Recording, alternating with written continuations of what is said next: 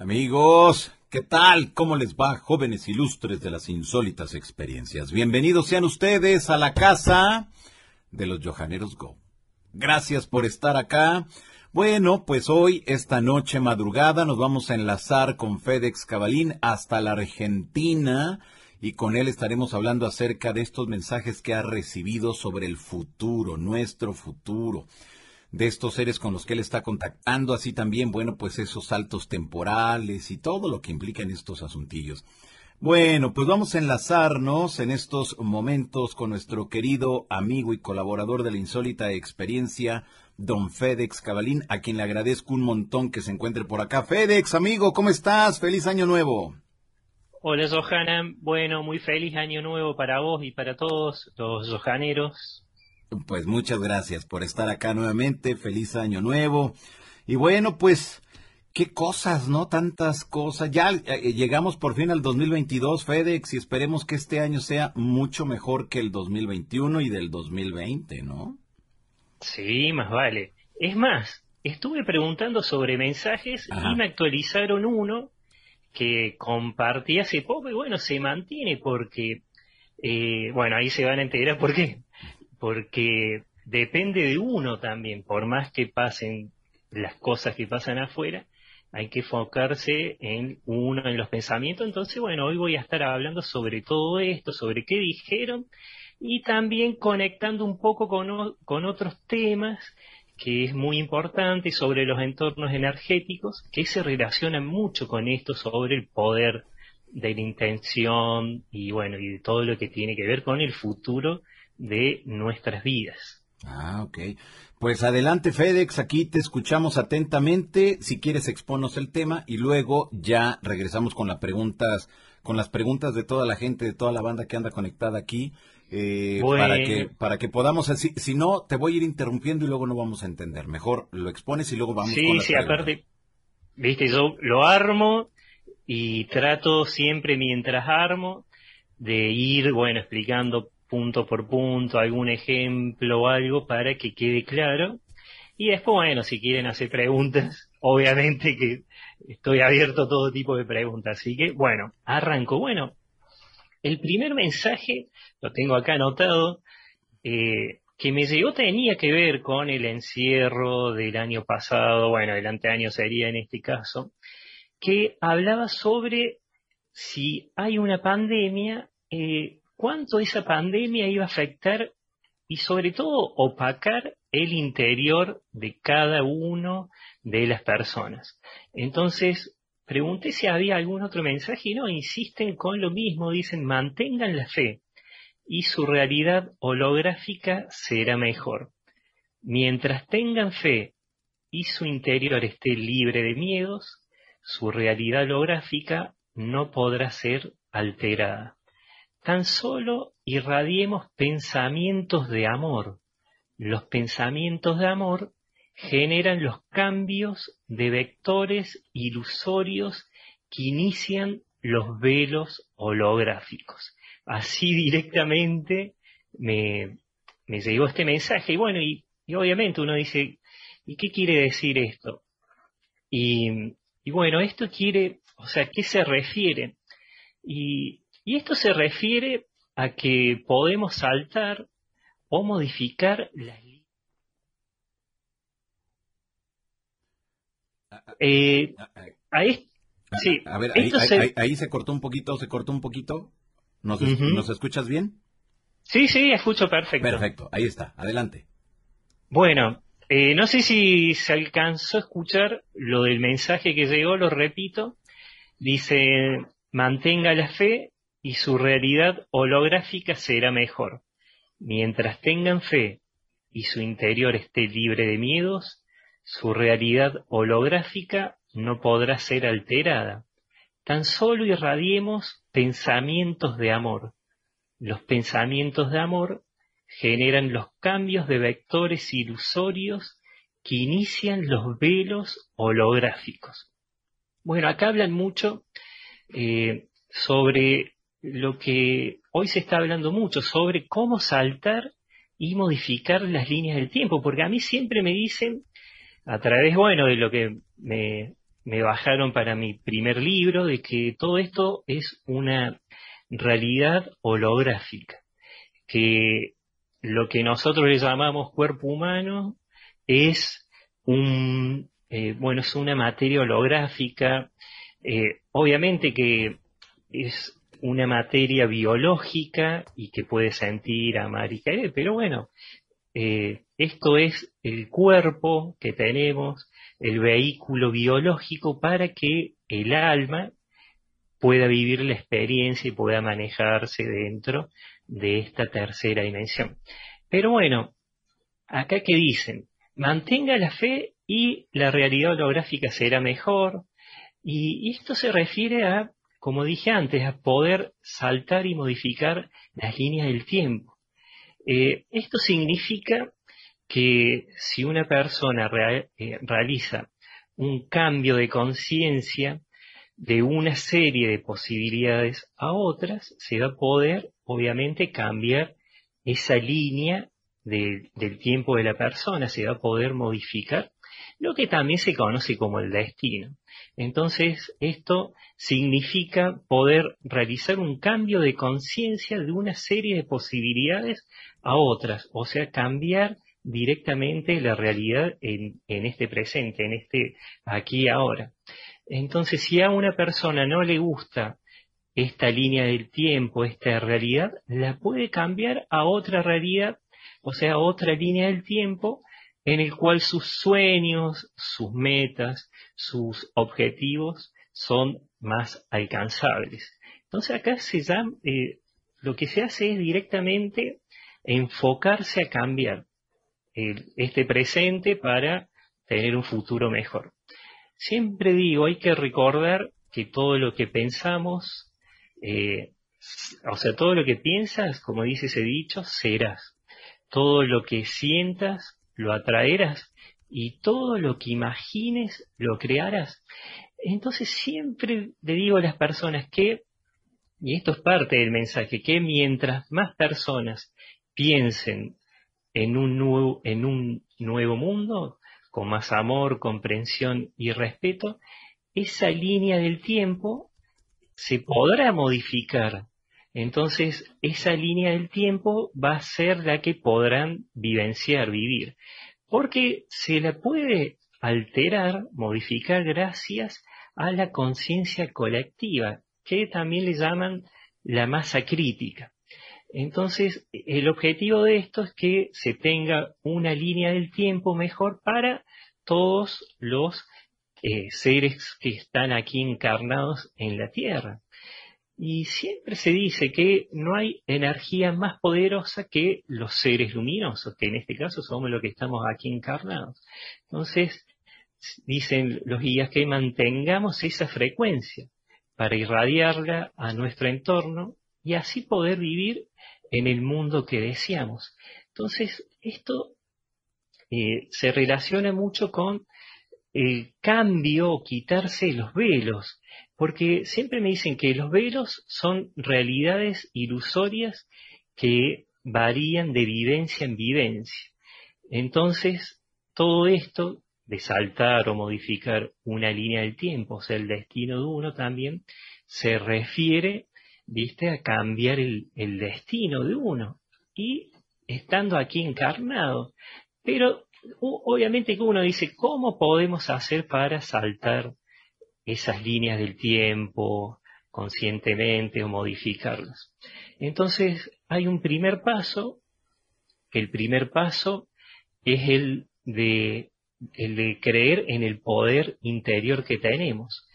Y esto se trata de recuperar conscientemente nuestra habilidad para saltar las líneas del tiempo, o sea, reconocer que todo esto es posible, que la podemos modificar.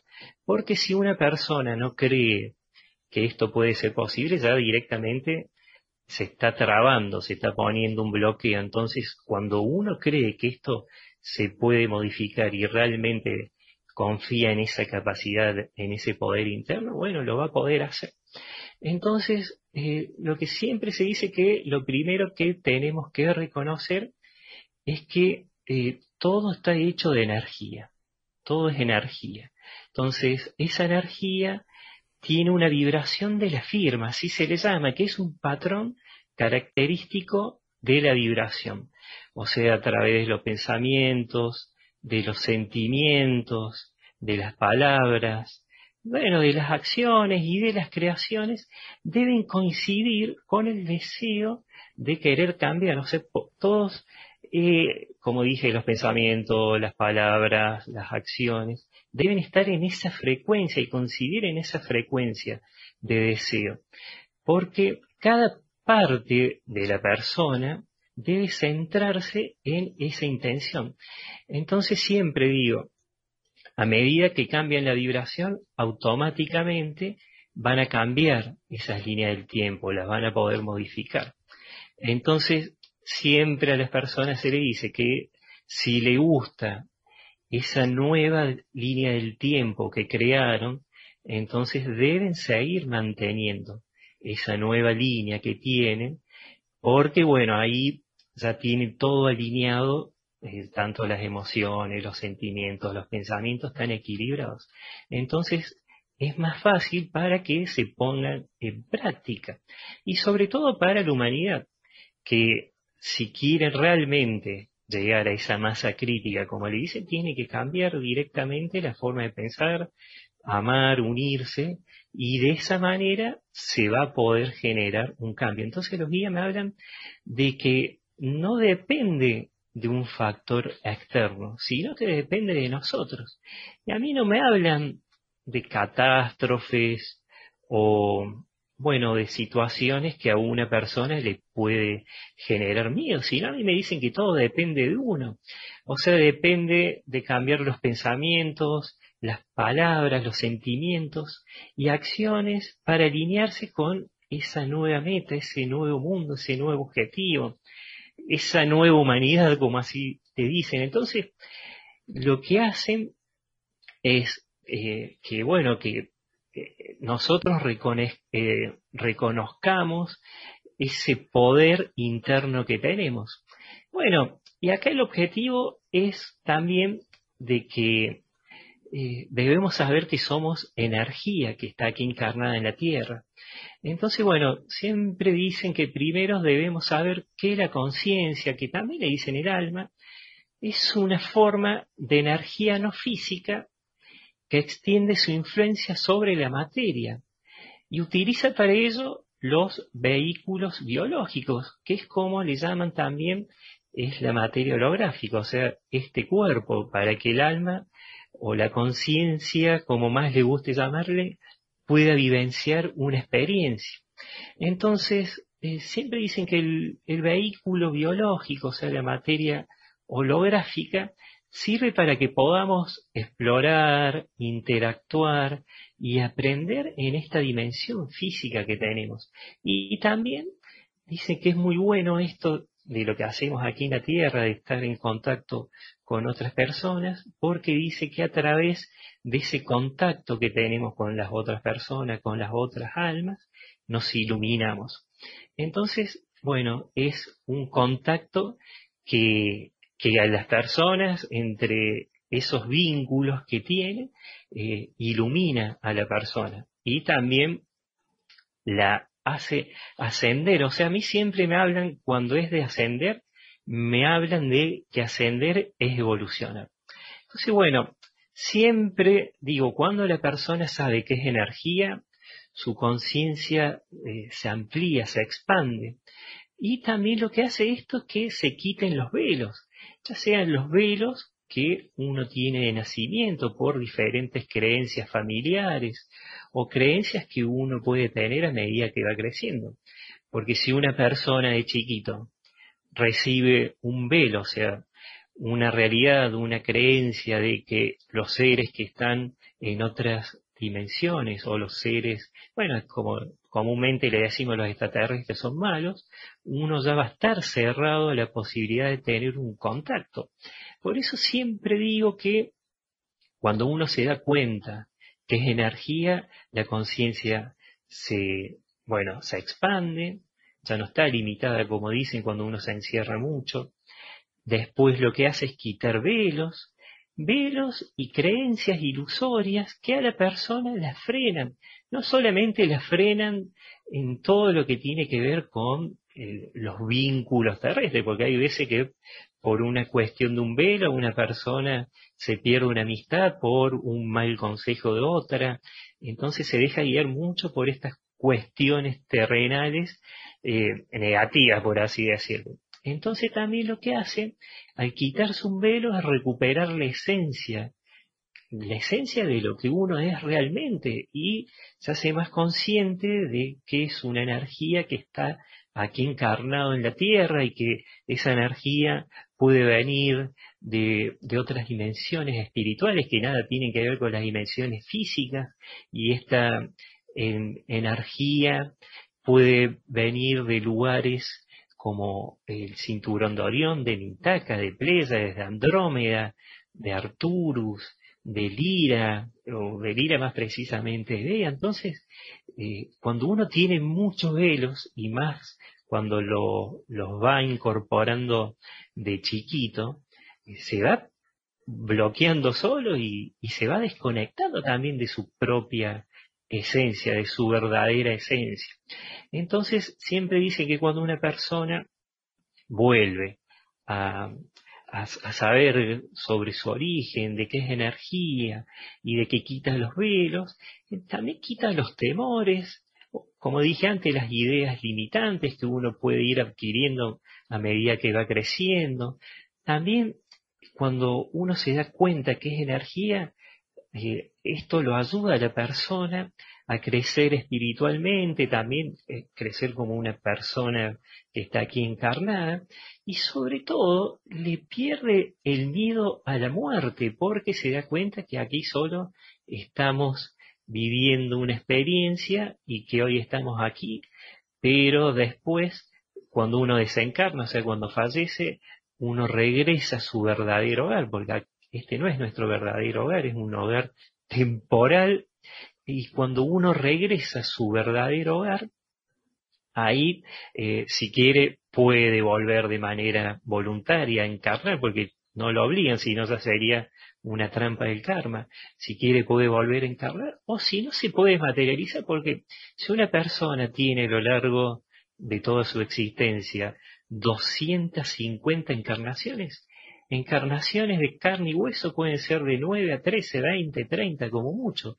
El resto son materializaciones o eh, materializaciones pero en lugares de la cuarta dimensión física que es mucho más eh, obviamente elevada que la tercera dimensión, también en frecuencias de quinta dimensión, niveles intermedios, y pueden tomar una forma. Hay muchas personas que esto, bueno, ya lo voy a contar un poquito más adelante, que eh, las personas cuando meditan y logran quitarse los velos y darse cuenta quiénes son, hay veces que hasta se pueden ver cómo son realmente cuando desencarnan su verdadera forma.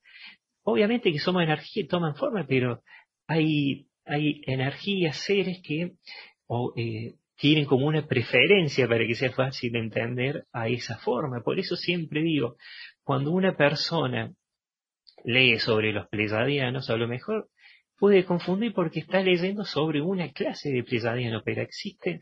Pleiades eh, no es un planeta como alguno cree, es un sistema de estrellas y en otras dimensiones hay muchísima más vida que en la tercera y encima hay un montón de planetas en la cuarta y en la quinta y, así con el cinturón de Orión, con Mintaka, con Alnitak.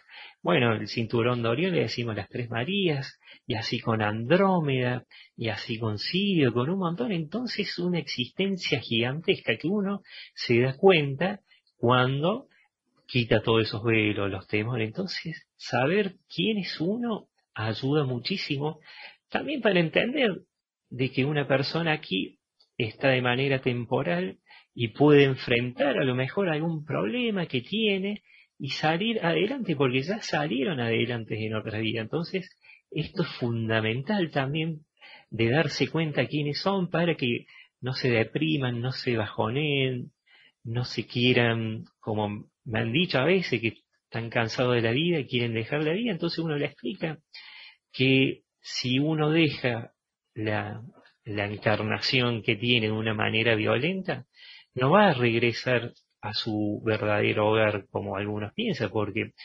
al hacer ese acto, como en este caso me comentaban hace unos días del suicidio, la persona queda atrapada en este plano y no vuelve nunca a su hogar porque está atrapada en una frecuencia vibratoria muy baja.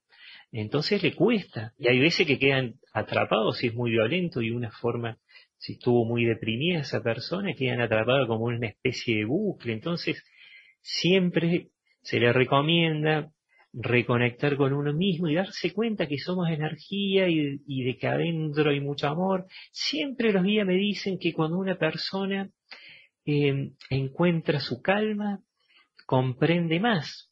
Siempre dice que cuando una persona mayor calma, mayor comprensión y a mayor comprensión, mayor iluminación. Entonces se da cuenta de otra situación.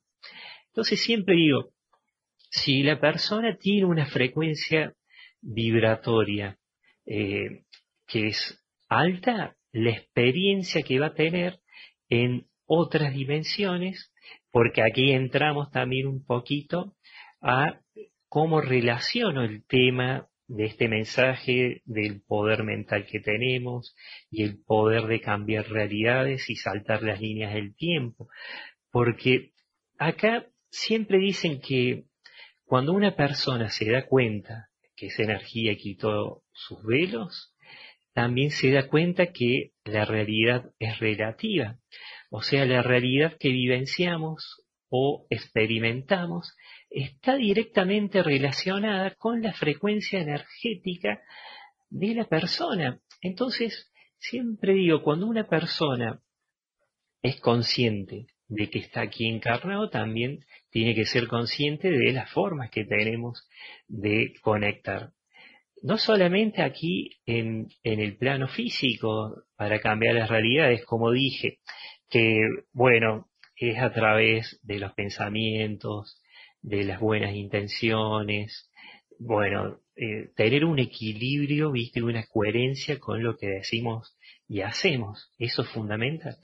Pero uno, cuando es consciente de que somos energía, también entra en contacto con un montón de prácticas que a la persona le sirve para poder darse cuenta, sea, eh, porque acá está lo que el objetivo de esto es que las personas se puedan dar cuenta de cómo son los entornos energéticos en otras dimensiones, en lo cual el alma, a través de la persona, cuando uno se va a dormir, siempre estamos en contacto.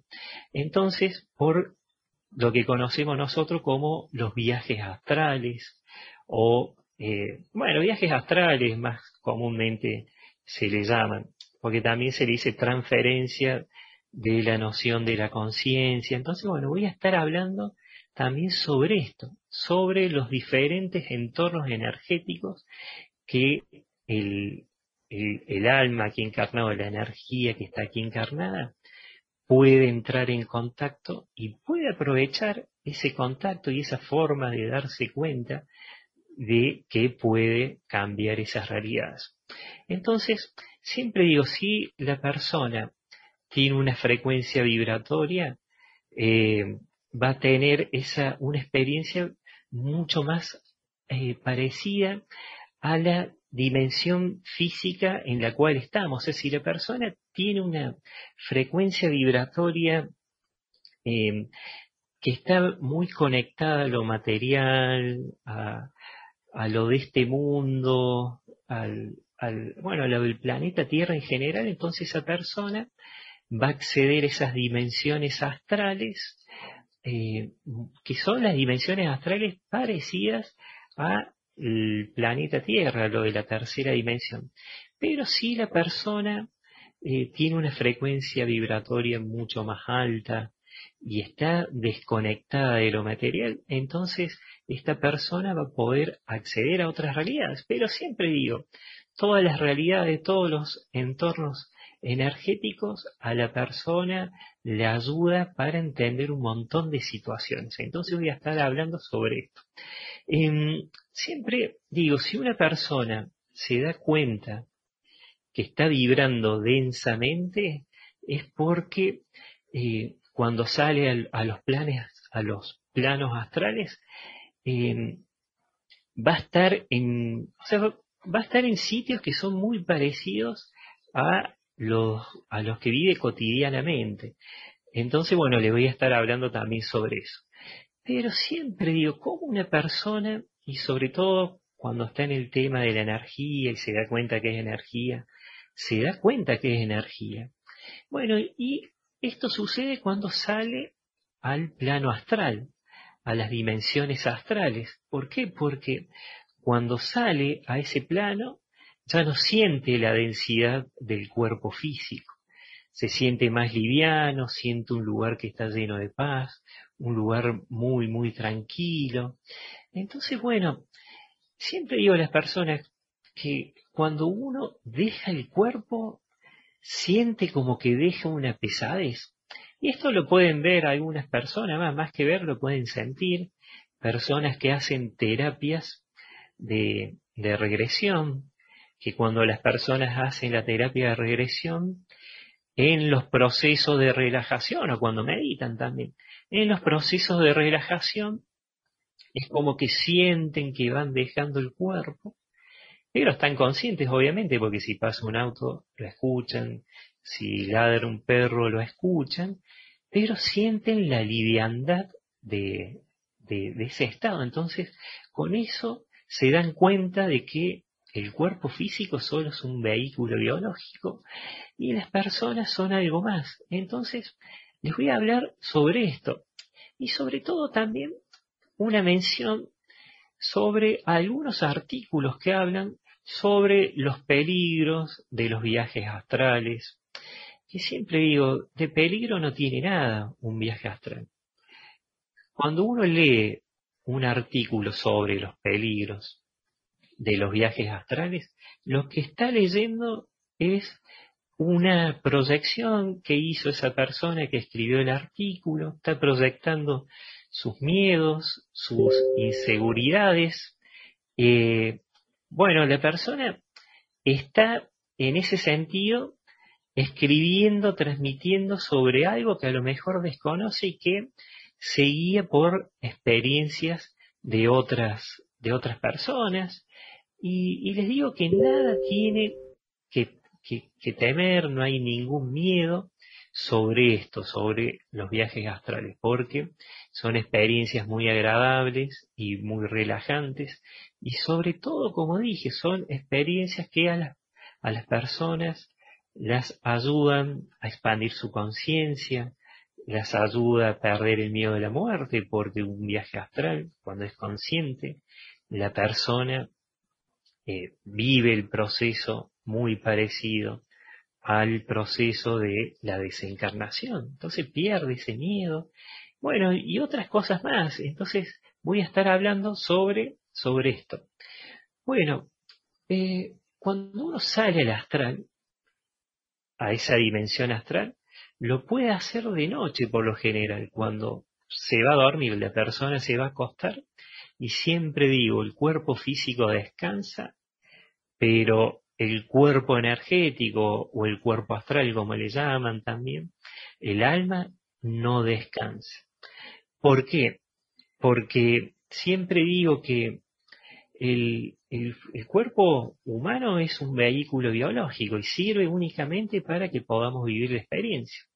Entonces, a través de, bueno, unas investigaciones y también un aprendizaje que, de algunos libros, porque esto no es un camino que empecé, yo siempre les cuento a las personas que cuando era chico, cuando era niño, podía ver el alma de las personas que salían del cuerpo cuando se iban a dormir.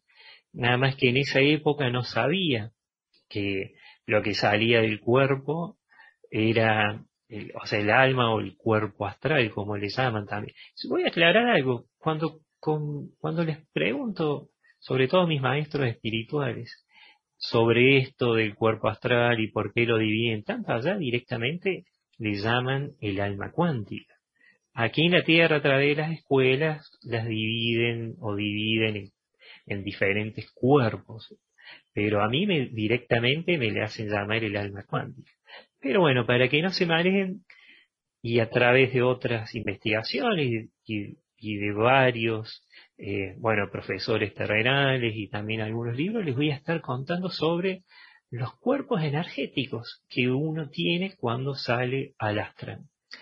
El primero es el que puede acceder a las dimensiones más densas, o sea, las dimensiones más cercanas a la tercera dimensión. Y este cuerpo es un duplicado exacto del cuerpo físico.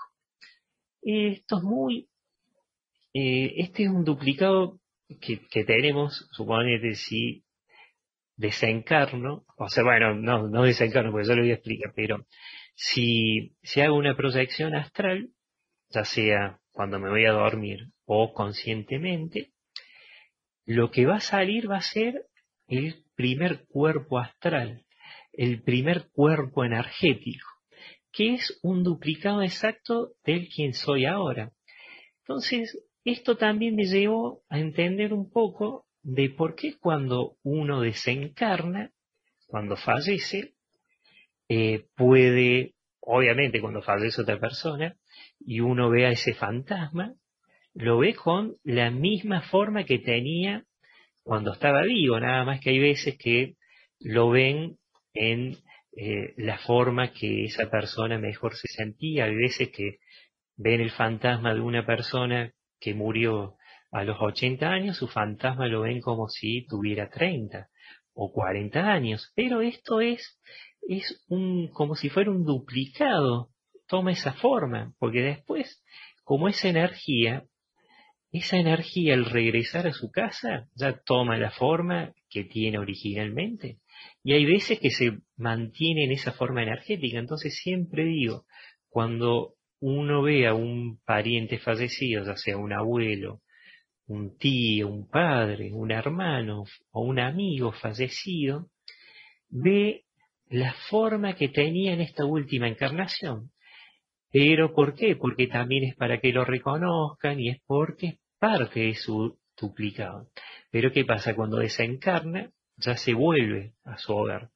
O sea, cuando desencarna, ya no tiene ese cordón que le llaman el cordón de plata, que es como un cordón etérico que mantiene a ese primer cuerpo energético cuando estamos vivos y hacemos la proyección astral, mantiene a la persona conectada con su alma a través de ese hilo. Que bueno, es muy interesante porque esa es la forma de que el alma tiene para estar en contacto con su cuerpo, bueno, y, pueda moverlo y facilitar todos esos movimientos. Pero ¿qué pasa cuando la diferencia está en que cuando uno desencarna, o sea, fallece, ese cordón de plata, ese hilo que tienen todas las personas cuando están aquí en la tierra conectado con su alma, se corta. Entonces vuelve eh, a, su, a su dimensión de origen, a su casa, a su hogar. Entonces, bueno, siempre quiero aclarar esto porque uno puede, estando astralmente, eh, ver cómo es el tema de la muerte. Por eso siempre dice que estas experiencias a la persona le quita el miedo de la muerte. Entonces, como dije, tenemos un cuerpo energético que éste nos permite acceder a esas, esas dimensiones más densas, que densas se le llama porque son muy parecidas al, al planeta Tierra, porque están dentro de la tercera dimensión. Se siente la densidad, esa pesadez. Pero ¿qué pasa? Existe otro cuerpo, el segundo cuerpo energético, que le llaman el cuerpo energético superior. Y este lo que, sea, lo que hace es que eh, despega muchísimo más de los planos densos de la Tierra, o sea, se eleva muchísimo más de todos los planos más densos que tenemos aquí en la Tierra. Entonces puede acceder a otras dimensiones. Y, bueno, y acá quiero contar una experiencia, y después voy a contar cómo una persona puede activar eh, el cuerpo el segundo cuerpo energético, el cuerpo energético superior. Eh, y esto lo voy a contar un poquito más adelante. Pero siempre quiero aclarar que eh, en todos los planos, ya sea eh, del primer cuerpo energético de la persona o en el segundo, todos los planos son muy distintos a lo que nosotros vivimos aquí en la Tierra. Entonces, bueno, voy a hablar sobre esto. También les voy a hablar sobre ese famoso túnel, porque cuando uno desencarna, fallece, cuando el alma sale del cuerpo, siempre ven un túnel, que este túnel es un agujero de gusano, que esto no es más que una abertura de la membrana de, energía no física que separa la dimensión física de su vecina no física paralela. Entonces, lo que se hace cuando uno desencarna, se abre esa membrana y esa membrana es como una especie también de grieta temporal, nada que se abre de manera muy ordenada. Entonces, eh, casi siempre las personas que viven una experiencia cercana a la muerte o cuando fallecen ven ese túnel, que es una membrana de energía que separa esta dimensión física de una dimensión no física, o sea, astral paralela. ¿Por qué hago aclaración de esto? Porque muchas veces cuando, una, cuando uno hace esa salida al astral, va a muchísimas dimensiones paralelas. Hay veces que va a esta dimensión, o sea, en este espacio-tiempo, pero hay veces que también va a otras dimensiones paralelas. Entonces, cuando se abre esta membrana, lo que sirve es que esa alma, esa forma de vida, pueda pasar de esta dimensión de energía, en este caso, viste, de la tercera, a una dimensión de energía de frecuencia superior. Entonces después cuando pasa esa forma de vida, pasa el alma y regresa a su casa, eh, esa abertura vuelve a su forma original. Entonces también son membranas que separan las dimensiones. Pero bueno, eh, saliendo de esto de los cuerpos energéticos, eh, voy a hablar sobre los entornos, porque siempre digo, para que les quede un poquito más claro, todas las personas, cuando se van a acostar, salen al astral. Pueden recordarlos algunos de manera consciente y otros de manera inconsciente. Eh, o sea, son proyecciones conscientes o inconscientes. Pero ¿qué pasa? el que salió al astral va a recordar todo de manera muy clara, o sea, va a ser consciente de que esa, eso que vio, esa ciudad que, que visitó, o, o ese ser que vio y que le dejó un mensaje, existía. Pero también están eh, la, otra la otra clase de, de, contacto, que le llamo el inconsciente, el indirecto, y es el cual las personas acceden a estos planos astrales, pero después creen que son sueños y, y bueno, o a veces creen que fue, no sé, un, un, sueño pesadilla, bueno, o, o, lo que sea, pero bueno, casi siempre en el 100% de los casos creen que son sueños, pero bueno, es una forma también de ir asimilando todo esto de los, de, los planos astrales. Pero bueno, ya sabemos, tenemos un cuerpo, el primer cuerpo energético, que es el primero. Se le llama el primero porque uno cuando está acostado y, y bueno, y el cuerpo físico descansa y sale el astral, es el primer cuerpo que, que, está en contacto, o sea, el primero, es el cuerpo, primero le llamo porque es el que está en contacto con todas esas realidades. Entonces, yo quiero contar una experiencia de cuando me di cuenta de que estaba en el astral, o sea, estaba en, un plano astral.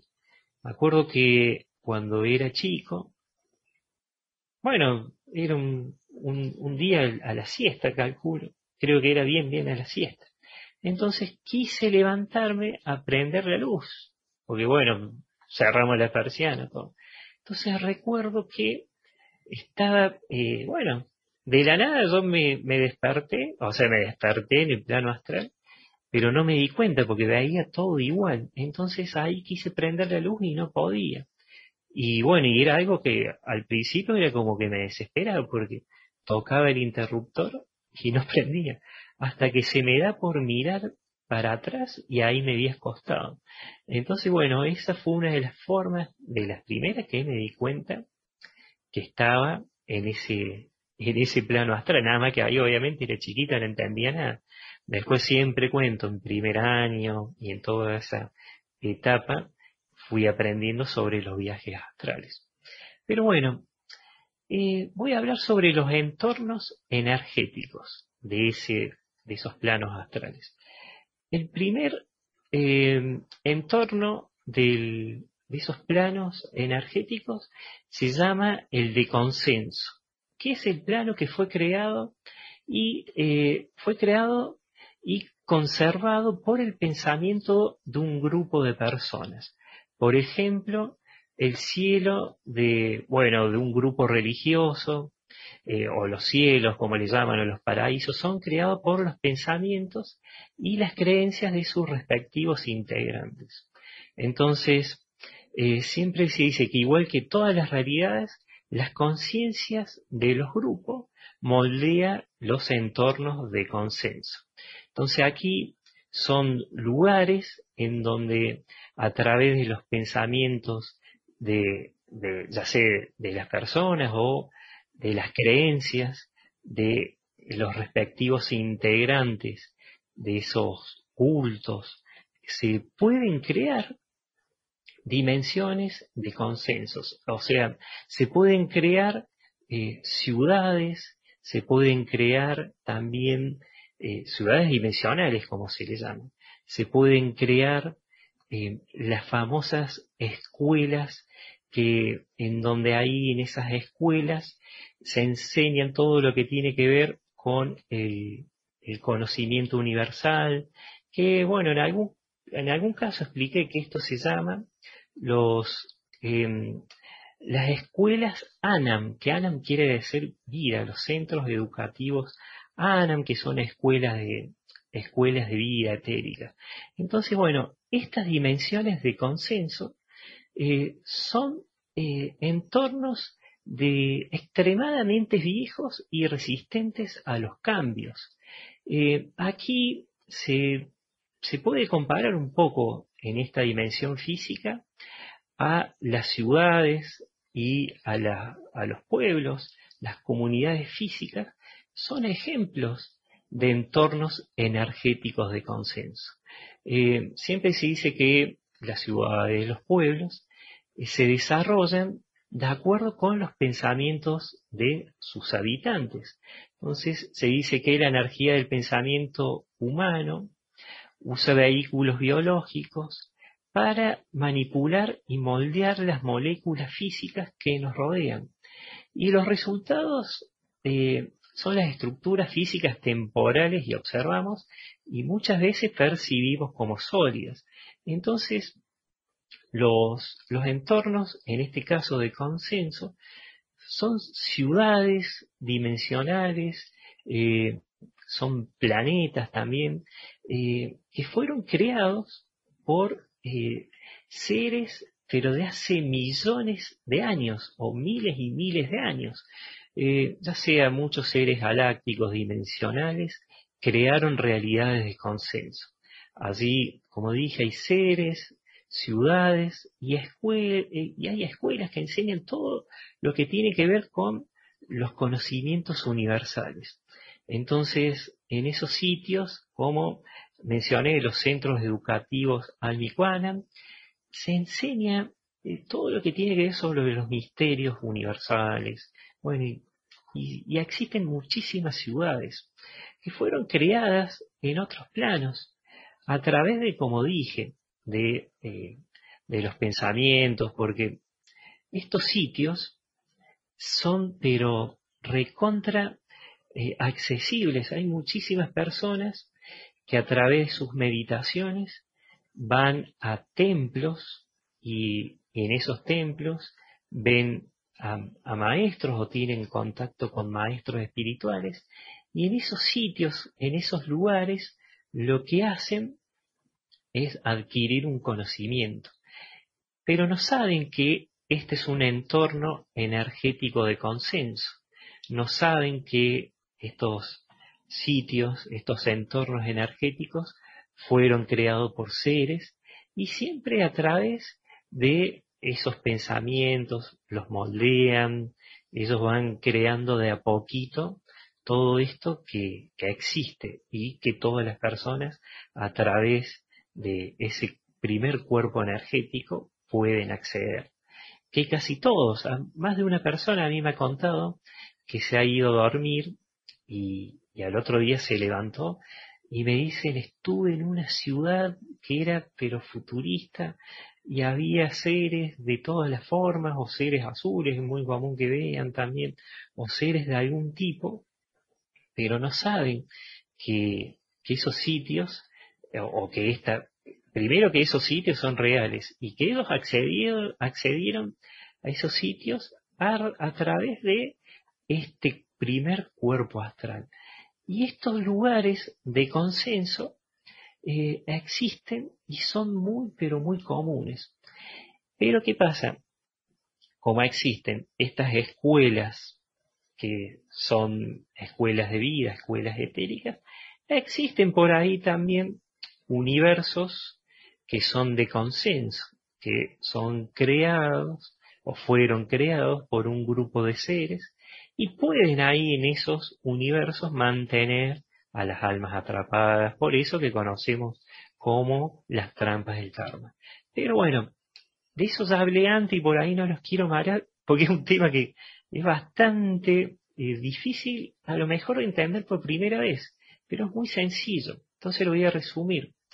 Existe este, este entorno de consenso que fue creado y moldeado por un grupo, eh, o sea, por el pensamiento, las creencias de un grupo que integra como puede ser un grupo religioso. Ellos pueden, con los pensamientos, pueden crear un, lugar, hasta un universo entero, un planeta entero, y estar ahí cuando desencarna. Esto nada tiene que ver con las trampas del karma.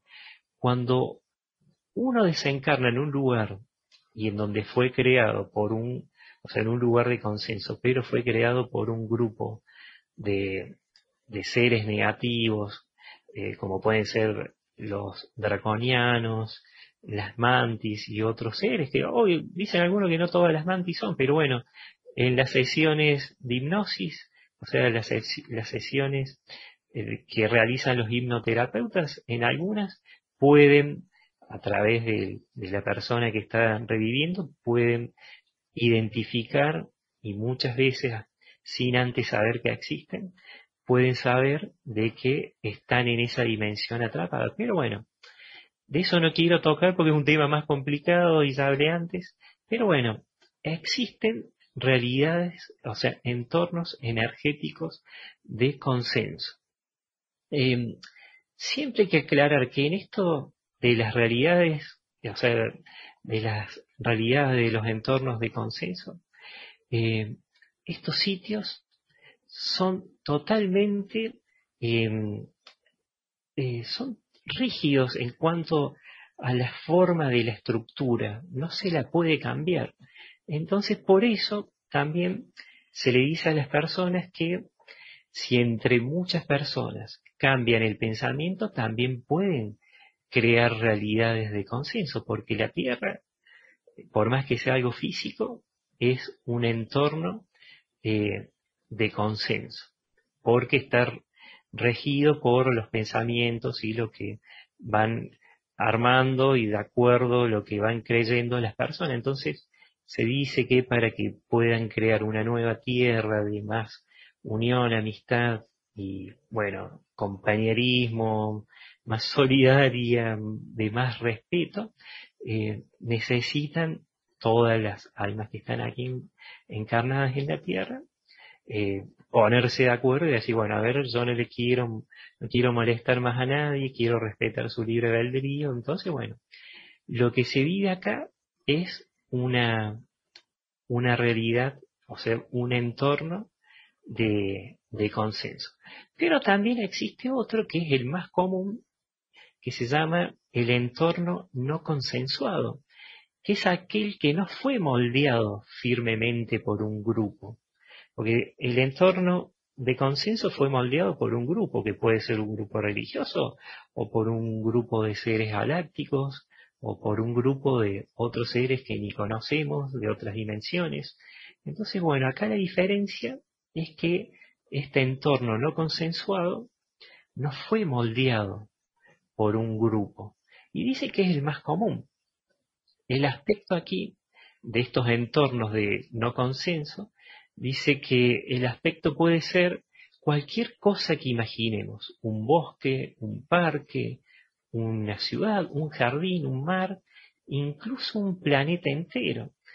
Pero los entornos eh, no consensuados se los detecta fácilmente porque son muy sensibles a los pensamientos concentrados y, o sea, concentrados y fijados, y cambian y eh, se reestructuran con rapidez de acuerdo a los pensamientos conscientes y subconscientes, que, bueno, están en un área determinada, que es muy grande.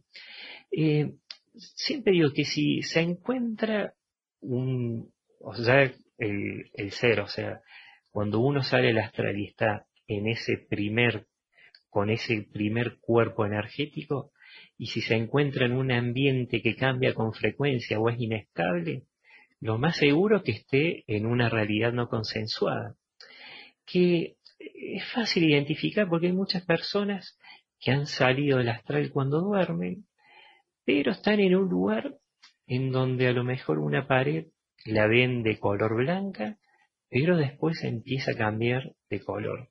Y después ven otro ambiente que puede ser, siempre aquí también son parecidos a los de la Tierra. O sea, puede ser un ambiente donde hay un prado, hay mucha vegetación, y de la nada empiezan a crecer edificios, o sea, empiezan a levantarse edificios. O sea, que la persona cuando se levantan dicen, pero un sueño loquísimo, te dicen, y, o que la persona volaba, o que la persona, eh, bueno, vivía algo que si esa persona en vida lo realizara, lo haría, eh, le daría mucho miedo. Entonces, eh, lo que hacen es quedarse pensando y así, pero esto que fue un sueño o no. Pero bueno, siempre se le dice que si se encuentran en un ambiente que cambia con frecuencia o es inestable, es, es muy probable que estén en una realidad no consensuada. Entonces acá, en este caso, es importante que sepan que los pensamientos, tantos conscientes como inconscientes, han influido en esa realidad que esa persona está experimentando o vivenciando. Entonces aquí se, se dice que es muy seguido que la mente subconsciente moldea las áreas no conscientes para nuestro mayor beneficio, porque aquí es como una especie también de, de autosanación que hace la persona a través de ese primer cuerpo energético y a través de este entorno de, no, eh, de, esta, de este entorno no consensuado. Entonces, lo que hace la persona, o sea, bueno, a través de su primer eh, cuerpo energético, entra como una especie de confrontación personal y, puede adoptar cualquier forma que ayude a esa persona a experimentar y superar sus miedos, sus barreras o sus temores. Me ha tocado casos de personas que me han contado, personas que le han tenido miedo a las arañas y, y las personas te lo dicen obviamente porque ellos creen que es un sueño, pero las personas han tenido experiencias en estos entornos no, consensuados en donde eh, están en, ambientes que van cambiando casi de manera constante y donde de repente se le aparece una araña y esa araña empieza a seguir a la persona y la persona, obviamente a través de ese cuerpo, porque es un duplicado como dije, de ese cuerpo energético empieza a correr y se esconde, pero en un momento decide enfrentar ese temor.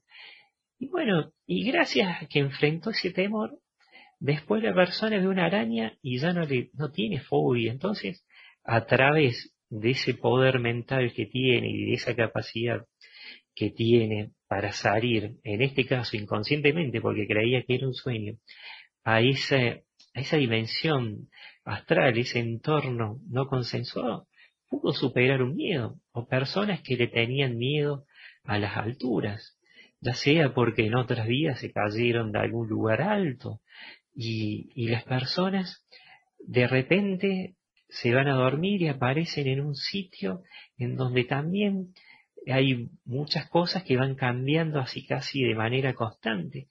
Pero ¿qué pasa? La persona es como que al principio le da miedo estar en ese lugar tan alto, pero después esa persona lo enfrenta y después puede volar, que esto es muy distinto, digo, cuando se habla de volar, porque hay personas que salen también al astral y vuelan, que yo voy a contar una experiencia sobre esto, pero bueno, volviendo acá a esta especie que de autosanación que uno tiene gracias a este entorno no consensuado, uno puede quitar ese temor o esa fobia.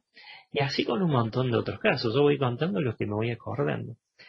También hay otra forma que, es muy común, eh, sobre todo de identificar cuando una persona tiene una experiencia cercana a la muerte y van a estas dimensiones de, o estos entornos no consensuados. Porque hay personas que tienen experiencias cercanas a la muerte y cuando tienen esa experiencia van a lugares en donde hay un campo gigantesco y en donde ese campo está lleno de flores o personas que tienen esa experiencia y están en un lugar eh, como puede ser un lago, un lago calmo. Y bueno, y estas personas a través de, bueno, de esta experiencia también eh, entran en una especie de calma interna y, bueno, y están en una dimensión no consensuada. ¿Por qué? Porque obviamente cuando uno vive una experiencia cercana a la muerte, el cordón ese, que dije, el, el famoso cordón de plata, no, no se le corta. Entonces es como que alcanza a llegar de una manera más consciente esa dimensión, pero después regresa. Esto es muy distinto a cuando una persona tiene una experiencia cercana a la muerte y alcanza a llegar a otra dimensión y ve a sus parientes fallecidos. Que hay veces que se le presentan, pero siempre también quiero decir esto. Cuando ese, ese pariente fallece, ese cuerpo, eh, que, bueno, el alma cuántica como le llaman, va a tener la forma que tuvo ese pariente por un tiempo nada más, porque después cuando regresa va a tener la forma que tuvo siempre, o va a ser energía, porque cuando ya regresa a su hogar, esa alma cuántica y se unifica con su yo superior, con su, con su esencia divina, con su verdadera forma, ya recupera su conciencia original y quién es realmente. Entonces, bueno, pero siempre me gusta acá aclarar para que las personas vean también que algunas personas que han tenido una experiencia cercana a la muerte han ido a este entorno energético no consensuado, pero también han ido a este entorno energético no consensuado personas que han, eh, están vivas, siguen vivas y salen a ese, ese plano astral con su cuerpo energético, con el primero. Entonces, siempre dicen que eh, esos espacios han sido creados por pensamientos de otras formas de vida no físicas, o sea, los de los entornos eh, no consensuados, porque han, personas, testigos, han, han contado de que han ido lugares que eran totalmente futuristas, lugares que no habían otros seres, pero eh, tenía una tecnología o una forma de, construcción que nunca habían visto. Entonces siempre se dice que esos espacios, tanto como puede ser una ciudad futurista, como cualquier otro, han sido creados por los pensamientos de otras formas de vida no física que en el pasado habitaron o exploraron esas zonas. Porque existen a lo largo de todo el universo, ya sea en esta dimensión o en otras, porque acuérdense que eh, no existe solamente un universo en una dimensión, existen universos en todas las dimensiones y existen miles de universos. Así que siempre también hay que aclarar que a diferencia del mundo físico, una vez formado un ambiente energético puede durar siglos. Así siempre se dice que la descomposición celular no es un problema. Un solo pensamiento creativo firmemente sostenido puede moldear un ambiente capaz de durar casi indefinidamente, pero sin embargo dice que un pensamiento mucho más fuerte, más concentrado, más profundo, puede alterar todo ese entorno en segundos. Entonces, bueno, acá se habla de que también, eh, ¿por qué se puede cambiar la realidad que estamos ahora? Porque con los pensamientos también se puede cambiar la realidad de uno. Entonces, a mí siempre me gusta comparar esto de los entornos energéticos porque en, el caso de los no, consensuados se pueden cambiar con los pensamientos directamente toda esa estructura o, moldear toda esa estructura. Entonces, eh, siempre se dice que hay que recordar que todos los entornos son una forma de energía y que toda la energía en cierto grado responde al, al pensamiento. Entonces, bueno, como dije, tenemos un entorno energético que es el consensuado, el que está moldeado por un grupo de personas y el no consensuado, el que este, no está moldeado por un grupo de personas eh, específica, como puede ser un grupo esotérico, religioso, de lo que sea, o un grupo, viste, del, bueno, del que se imaginen. Entonces, bueno, estos son los dos principales, pero existe otro entorno que es el natural, que aquí eh, son áreas del, que bueno, primero se llaman los entornos así directamente energéticos naturales, y que son áreas del universo que aparecen, eh, o sea que uno lo puede ver sin una forma específica de ningún tipo.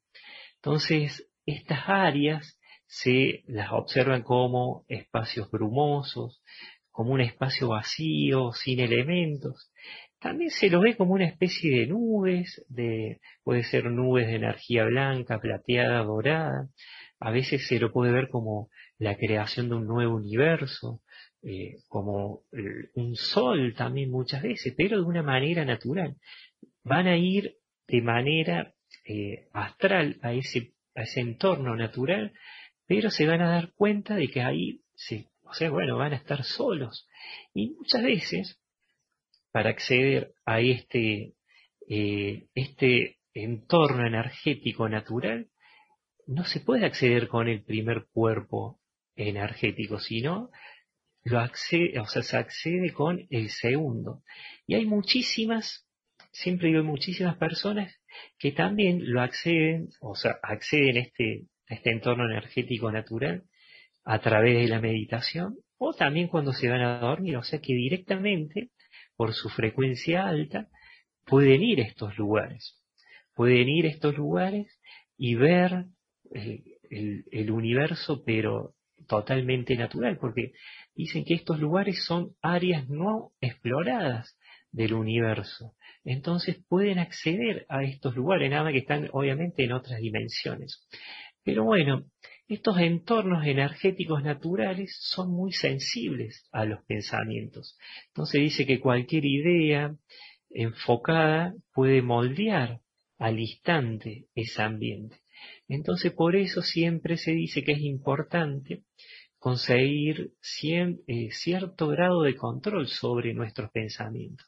Y no importa la dimensión que habitemos, eh, la responsabilidad de todos es eh, tener control sobre los pensamientos y nuestras acciones de manera absoluta, porque siempre se dice que todos los pensamientos son creativos, tanto los positivos como los negativos, y estos eh, reestructuran el ambiente no físico de manera inmediata. Entonces, obviamente que, como dije antes, todas las personas cuando salen a, ese, a esa dimensión astral tienen un cuerpo, que es el primer cuerpo energético, que es el, el que está más en contacto con lo que es más parecido aquí en la Tierra, porque está más apegado o a lo mejor tiene algún miedo de la forma, entonces está más apegado o está más en contacto con realidades parecidas a lo que estamos acostumbrados a vivir. Entonces van a salir con ese primer cuerpo energético a algún ambiente de su propia casa.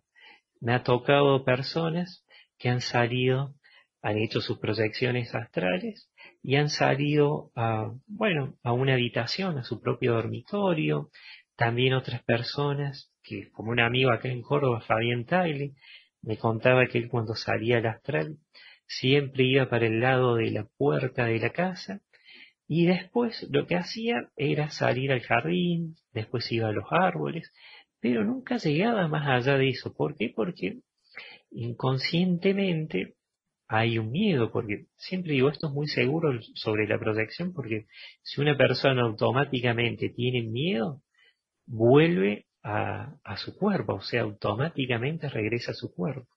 Entonces, cuando una persona tiene una frecuencia vibratoria más densa, siempre va a estar en lugares de la tierra, eh, sobre todo en su casa, en su barrio, por ahí puede ver otras realidades, me acuerdo que Fabián me contaba que a veces iba no solo a su casa, sino a la casa de sus padres, y, cerca de la casa de sus padres eh, había una canchita, un terreno que era un terreno donde utilizaban ellos para jugar, lo utilizaban para jugar al fútbol. Entonces, ¿qué pasa? Esta, esta persona cuando fue astralmente y a la casa de sus padres, pasó por la cancha y dice que no había humanos. ¿Por qué? Porque él estaba en una dimensión paralela. Entonces dice que había otro tipo de seres y estaba jugando otra cosa porque ahí no existía el fútbol. Entonces siempre digo, uno a través de ese primer cuerpo energético puede salir de acuerdo a su frecuencia vibratoria, puede estar en contacto con este espacio-tiempo, o sea, salir y, y bueno, y estar en su dormitorio, en su casa, pero también puede estar en contacto con dimensiones paralelas. Es muy común que, hay que haya personas que han, se han ido dormido, de repente han hecho una meditación y salieron de su cuerpo, o sea, astralmente. Y estas personas han visto, han tenido una visión del futuro, porque el alma, al ser multidimensional, puede ir al presente, o sea, puede estar en el presente, en el pasado, en el futuro, ver eh, realidades paralelas. Entonces, hay personas que han ido al futuro de manera astral y, bueno, pudieron ver un hecho como me han contado a mí con el, eh, con el terremoto de Japón, que una persona pudo ver lo que pasó a través de un sueño y, y bueno, y se sorprendió muchísimo porque la persona hasta había sentido como una canción y que hablaba de Japón y un terremoto y lo pudo ver, olas gigantescas que arrasaron todo, casi exactamente igual a lo que sucedió en Japón, que creo que fue en el 2011.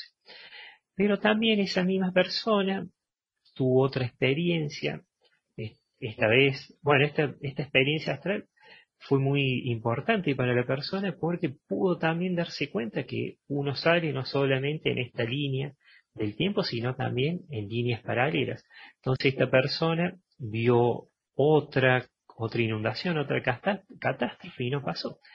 Y esto también sucede porque obviamente que ha visto como el alma, a través de ese primer cuerpo energético, puede ir a dimensiones paralelas y ver lo que sucede en otras realidades paralelas.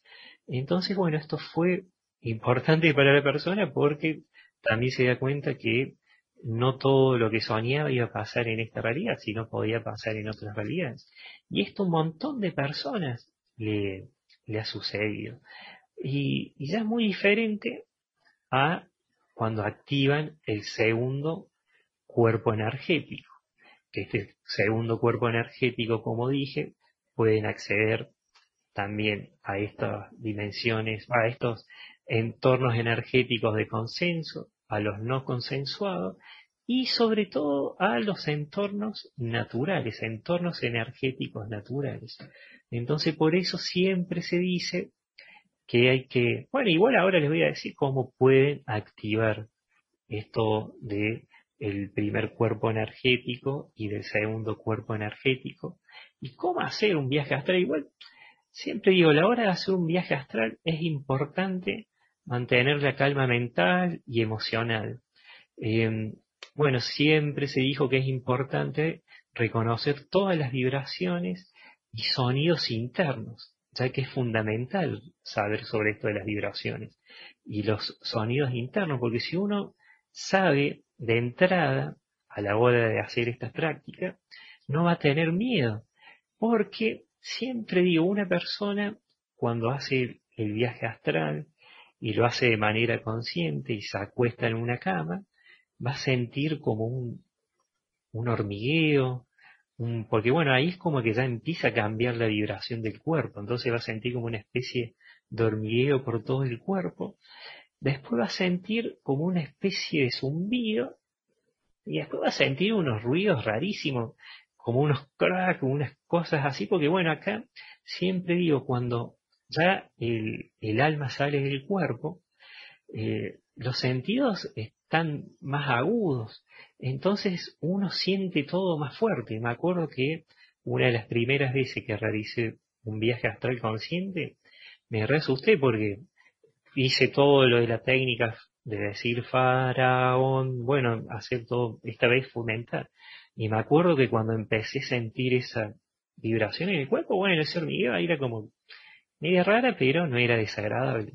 Pero cuando empecé a sentir como una especie de ruidos y sobre todo el zumbido me asusté, bueno, y eso te corta la experiencia. Entonces uno después con el tiempo se da cuenta que solamente ese zumbido, esos ruidos, es eh, lo que es solamente uno de los pasos comunes del desprendimiento. O sea, lo que hace es que el alma se va desprendiendo del cuerpo físico y es como que uno lo va sintiendo, pero después apenas sale a ese otro plano, siente una paz y se siente tranquilo. Bueno, y ahí empiezan una serie de, de consejos que ahí sí también a través de, de unas técnicas que fui aprendiendo se las voy a ir eh, contando. Eh, se las voy a ir explicando. Sobre todo la que más me sirve a mí, porque hay un montón de técnicas. Hay técnicas que sirven para salir al astral y ser consciente de todo esto. Es una que es muy importante, que la persona se, se acuesta en una cama o en un sillón y mantiene presente una imagen que puede ser la de un lugar favorito de su casa o un pariente, alguien querido de la persona, entonces lo que hace la persona es eh, tenerle presente en su mente a la hora de, acostarse, entonces la persona tiene presente, eh, o sea, el que está acostado empieza a visualizar, eh, ya sea su lugar favorito una persona querida, y debe interactuar con esa persona. Puede abrazarla, sentirla, y acá la clave es conservar esa visualización. Y cuando llega ese momento del sueño, ese estado de adormecimiento, siempre debe mantener aquí en, su mente a esa persona que está visualizando. ¿Por qué? Porque lo que se hace acá es vencer ese estado de adormecimiento, del sueño.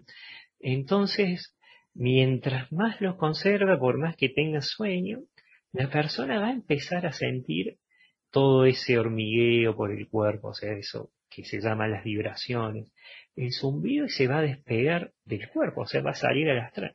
A lo mejor cuando sale al astral por primera vez, le va a llamar la atención porque se va a ver, hay personas como a mí me pasó que la primera vez también que salí y me vi en el cuerpo, pero así conscientemente, como que uno eh, tiende asustarse porque, bueno, es una reacción natural. Y también eso le da seguridad a la persona, porque si ve algo que le da miedo, automáticamente vuelve, no es que quede atrapado y tampoco es mentira de que si la persona está en ese plano, o sea, si está fuera de su cuerpo, puede venir otra alma y ocuparlo, porque eso es imposible, no se puede. Pero bueno, yo fui de practicar muchísimas técnicas y a mí la que más me sirvió la técnica de las afirmaciones. Y al día de hoy la, la realizo, no todos los días, pero de vez en cuando me hago un viaje astral porque realmente es algo que me gusta y, y bueno, y me sirve mucho para también investigar otras dimensiones, eh, ver si realmente eso que me bajaron existe. Entonces, bueno, a través de esa, como le dice, eso como le, llaman de, a través de esa forma de, contacto con otras realidades de manera consciente, una transferencia de la noción de la conciencia, se puede ir a esos otros lugares. Entonces mi técnica favorita es acostarme y empiezo a repetir mentalmente, estoy fuera del cuerpo, estoy fuera del cuerpo, estoy fuera del cuerpo, o pueden decir también ahora estoy fuera de mi cuerpo, estoy ahora, ah, estoy ahora fuera de mi cuerpo. Lo repiten hasta que empiezan a tener ese estado eh, de, de, sueño, cuando se empiezan a quedar dormidos. Entonces acá lo que se hace también es mantenerse despierto. Se dice estoy fuera del cuerpo, estoy fuera del cuerpo, estoy fuera del cuerpo, y en un momento empiezan a sentir esos zumbidos, ese hormigueo, esa vibración. Entonces esto se hace por muchos minutos hasta que, bueno, salen del cuerpo y, hay veces que la persona automáticamente se ve, ya, entonces, bueno, se recomienda esta, por lo menos, fue la que, la que más me, me sirvió. Eh, siempre se le dice a la persona que, obviamente, si uno sale al astral y no se puede mover, lo que más me sirvió a mí es la afirmación de quiero control. Porque también me ha pasado de salir al astral, casi siempre a mí me sale más de noche. Antes de dormir lo hago. Entonces, eh, me pongo, viste, y digo, bueno, todo esto que dije, estoy fuera de mi cuerpo, salgo un ratito, porque las experiencias son muy cortas. Hay personas que sí tienen experiencia larga, pero en mi caso son cortas. Pero me acuerdo cuando realizaba las primeras experiencias astrales, no era como que no tenía mucho control, no me podía mover. Y en una sí me acuerdo que yo quería hacer como se hace aquí en la natación cuando uno es chico, que quiere nadar y no sabe nadar, entonces lo que hace es el, el estilo perrito, como se le dice en la natación. Entonces yo me quería mover astralmente, avanzaba, pero no mucho. Entonces, una vez se me apareció un maestro y me dijo que así no se movía en el astral porque tampoco se utilizaba las piernas, porque ahí recuerdo que yo quería caminar y no podía.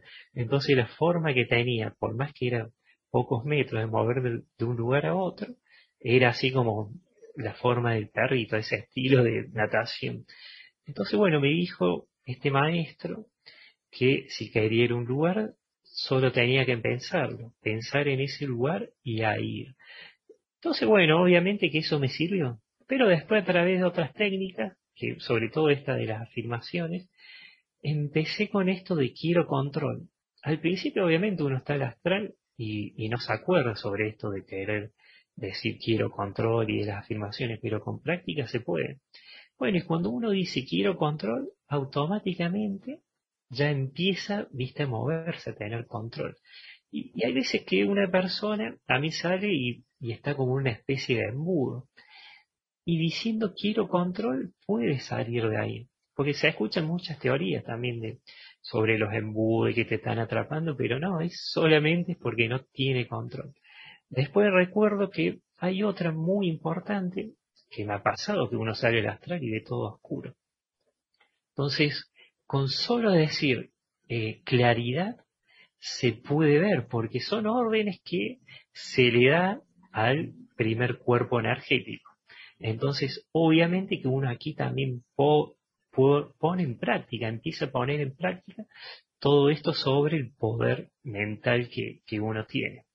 Y, si uno se siente pesado, porque hay veces también que me han contado personas que salen al astral y se sienten como pesados y no se pueden levantar, elevar. Entonces ahí la afirmación liviandad. Entonces dice liviandad, quiero control, claridad y todo esto le va a servir a la persona. Y obviamente que al principio, cuando salen al astral, salen con ese primer cuerpo energético. Pero si la persona dice, eh, ahora activo o paso mi cuerpo energético superior, eh, la persona automáticamente, a través de su eh, cuerpo, obviamente el primer cuerpo energético, va a pasar a su segundo cuerpo energético, que es el cuerpo energético superior. Y recuerdo que eso me ha pasado, eh, y encima no hace tanto tiempo, cuando empecé a practicar bien, bien esto de las afirmaciones, porque antes lo mío era ir a casa, pero no era tan eh, efectivo como eh, lo, lo fue con la técnica de las afirmaciones. Entonces recuerdo que cuando dije, ahora activo mi cuerpo energético superior, lo pude activar. Y, recuerdo que pude ver mis manos y eran como un color medio amarillo clarito. Hacía acordar una película antigua que se llamaba Cocoon por la forma, porque obviamente no era la forma así como tenemos los humanos, sino era energía pura. Y bueno, y ahí me llamaba la atención que realmente estaba viendo mi, mi segundo cuerpo energético, no era el primero, porque uno cuando ve el primero es exactamente igual al cuerpo físico, porque es un duplicado. Entonces, obviamente que eso me sirvió muchísimo. Eh, hace poco me bajó una información de una, de una ciudad dimensional que está en la provincia de Neuquén, cerca de Jardines de Limay, China Muerta, que se llama Iluk. Iluk quiere decir sol, es una ciudad que está en Agartha, y con este cuerpo energético pude ver un poquito, obviamente que requiere más práctica, pero pude ver un poco a través de esos portales un poco de esta ciudad. Obviamente me bajaron más información con las técnicas que siempre cuento. Pero bueno, gracias a esto pude ver. Y otras personas también pueden salir con directamente con su segundo cuerpo energético después de, bueno, no después de, pero sí, bueno, cuando uno medita y está un buen tiempo, sale al, al, a ese plano, ese plano dimensional, que puede ser, como dije, un entorno energético de consenso, uno no consensuado, uno natural. Pero sobre todo en los, en los entornos consensuados pueden ver también con este cuerpo energético ciudades etéricas. Entonces esto es muy, a mí me interesa muchísimo porque uno también puede realizar, entre comillas, siempre digo, sus propias investigaciones astrales. Y obviamente que cuando uno sale al astral puede sentir que hay alguien, pero no lo ve. Entonces lo que se hace acá es decir que se haga visible, que se muestre. Y hay veces que pueden ver a un pariente fallecido o a un maestro espiritual, nada más que para no interferir en estas primeras salidas, es como que, bueno, eh, no se hace visible, pero si uno quiere que se haga visible, se va a hacer visible. Al igual que en esta dimensión física, que hay veces que uno siente que están y si no los puede ver, puede decir que se haga visible o rompo el código de la ilusión, que se muestre ante mí tal cual es. Y, hay veces que, bueno, se le puede aparecer. Entonces, es muy interesante esto porque ayuda a entender todo ese poder que tenemos, porque uno cuando habla sobre el poder de la mente, lo relaciona con solamente con lo que ve en la tercera dimensión, en este plano físico, pero también lo puede ver eh, y sentir y, bueno, y hasta practicar, porque todo esto es práctica. Hay veces que estas prácticas llevan años, pero con consistencia, constancia y creer realmente que se puede, lo pueden lograr, porque esto viene, pero de hace un montón de años, no solamente aquí en la Tierra, sino en otras dimensiones. Entonces, siempre se dice que hay que perder el miedo de las formas, porque uno obviamente que cuando sale el astral puede ver otras formas, que normalmente cuando esa, ese ser, esa energía está en su dimensión original no le da miedo, pero aquí a través de los velos puede ir adquiriendo esos miedos y bueno, y agarrarle un miedo, pero igual si tiene miedo, automáticamente vuelve a su, a su cuerpo. Entonces, siempre se dice que hay que aprender a manejar lo que percibimos como materia porque somos constructores cuánticos de realidades. Y hay que perder los miedos. Así que, bueno, esto es un, pequeño eh, regalo que les quería compartir a las personas, sobre todo sobre esto de los entornos energéticos que por ahí eh, puede ser medio difícil de entender, pero si uno sale al astral le va a resultar mucho más fácil entender sobre esto que hablé, sobre el primer cuerpo energético, sobre el segundo cuerpo energético, sobre las técnicas de las afirmaciones y sobre los entornos energéticos principales, porque obviamente hay otros entornos energéticos que ya no, no corresponden o, no forman parte de, un, de una energía de pensamiento, como lo son eh, las dimensiones espirituales superiores, de donde viene el alma, que ahí directamente es otra cosa que ni siquiera aquí nosotros en la tierra encarnado podemos saber sobre esto. O sea, no sabe porque acá tenemos una conciencia que, no es la misma, la conciencia original que tenemos cuando ya desencarnamos. Pero con estas técnicas, sobre todo la de los viajes astrales conscientes, o tener conocimiento y reconocer el, poder mental que tenemos y que somos energía. Entonces con esto ya desde aquí de la Tierra encarnados podemos eh, ser conscientes y, mirar de otra manera todo lo que nos rodea y vivenciar toda esta experiencia y toda nuestra vida y saber que si tenemos un, una situación que, es negativa la podemos transformar y, y que existen otras realidades. Entonces, siempre se recomienda esto, eh, sobre todo la técnica de las afirmaciones, para empezar a poner en práctica todo esto de los entornos energéticos y entender un poco más de cómo funciona esto, porque nosotros ya estamos aquí en tercera, pero nos separa una membrana, eh, una membrana de una dimensión a otra, entonces nosotros ya estamos aquí en una dimensión física, pero eh, nuestra energía tiene, y sobre todo, bueno, nuestra alma cuántica, nuestro cuerpo, el primer cuerpo energético, el segundo tiene la posibilidad de ir a otras realidades paralelas, ir al futuro, al pasado, entonces poner en práctica la multidimensionalidad y expandir la conciencia. Para eso sirve esta técnica. Así que espero que les haya gustado y bueno, que les haya sido claro y bueno, si no, siempre digo, pueden volver a ver el video e ir, ir, bueno, aprendiendo o recordando, porque hay muchos que ya lo vienen haciendo, nada más que no saben en dónde, eh, a dónde fueron. Y muchas veces pueden creer que es un sueño y no fue un sueño. Siempre me dicen que los sueños, cuando hay un sueño, eh, un sueño real, es cuando una persona, porque me ha tocado un caso de una persona que se ha peleado con su jefe y, y, esa persona se quedó con mucha bronca y muchas ganas de decirle cosas pero esa noche soñó con su jefe y fue una pelea, un, bueno, un, lío bárbaro, como decimos, eh, un conflicto súper gigante. Entonces la persona se levantó, dijo, pero ¿qué pasó? Pero ¿qué pasa? Esa persona decía que había toda esa bronca interna que tenía había desaparecido. Entonces siempre me dicen que los sueños sirven para liberar conciencia. Eh, cuando son sueños. Pero hay muchas personas que tienen viajes astrales, pero después creen que son sueños.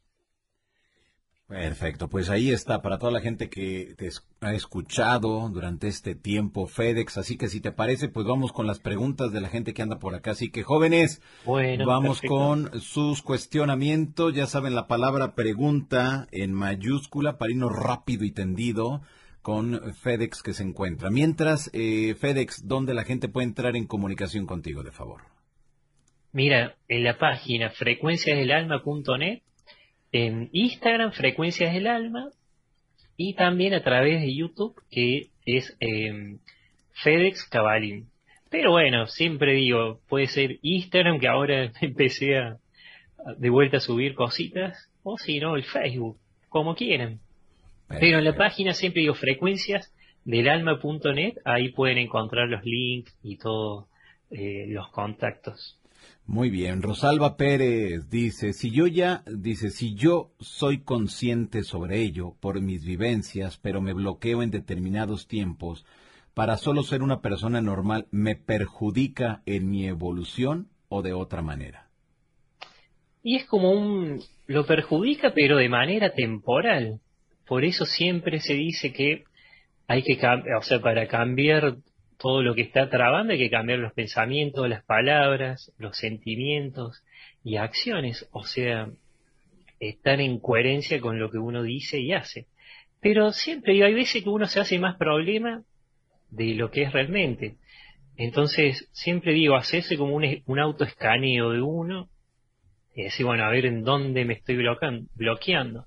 Porque si tuve un conflicto con una persona, a ver qué puedo aprender de ese conflicto para que no se vuelva a repetir. Siempre dice que de esas situaciones negativas, si uno lo toma como aprendizaje y no vuelve obviamente a repetir eso, el alma se ilumina y asciende o se evoluciona. A mí siempre van a ver que mm, hablo de ascender como evolucionar. Ok, perfecto. Mario Reyes, FedEx, ¿qué genera ¿Qué generan las meditaciones los zumbidos? No, mira, los zumbidos es, es una, como dije, es una vibración que, que tiene el cuerpo. Entonces, zumbido, algunos los pueden escuchar más fuerte, menos fuerte. Pero bueno, se escucha obviamente la primera vez. Pero es una vibración, es un, bueno, es un sonido natural en esto del desprendimiento, así que no hay que asustarse.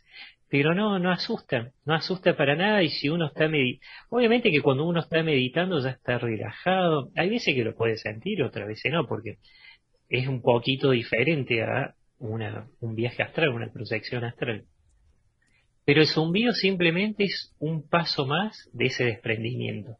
Es unos segundos porque después no escucha ese zumbido pero bueno, uno obviamente al, expandir todos los sentidos, siente todos los, los ruidos naturales del cuerpo de una manera más fuerte, pero simplemente es, parte del desprendimiento que tiene el alma con el cuerpo físico, o sea, el cuerpo energético, como le llaman, del cuerpo físico.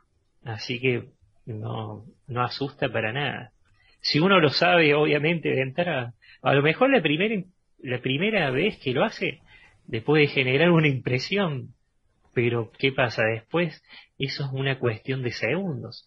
O también hay eh, algo muy común que le llaman el estado de catalepsia, que la persona cuando regresa por unos segunditos no puede mover el cuerpo, pero eso es algo muy común, que algunos lo confunden con esto de los visitantes de dormitorio, que existe obviamente todos los visitantes de, dormitorio, pero acá en este caso es otra cosa y bueno, están unos segunditos hasta que todas las órdenes del cerebro eh, terminan de mandarse eh, para que se pueda mover el resto del cuerpo nada más.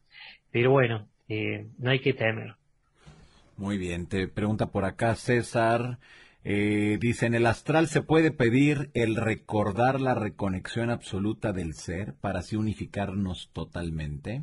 Exactamente, para eso sirve, por eso también creo que por eso cuando alguien quería aprender sobre esto del astral había muchas trabas, muchos miedos y, así como se dice directamente le metían miedo. ¿Y por qué? Porque uno cuando llega a reconocer, viste, que sale el astral o es consciente de que sale el astral y que es energía, se amplía la conciencia y obviamente que eh, es como que, ahora se está hablando mucho eso de la conciencia de quinta dimensión, una más ampliada, entonces uno empieza a tener una conciencia acorde a otros planos superiores, nada más que estando aquí, entonces obviamente que se unifica y, sirve para ampliar la conciencia, pero completamente, y sobre todo perderle el miedo a la muerte, porque muchas veces eh, la principal traba que tiene uno inconscientemente, las personas, sobre todo en general,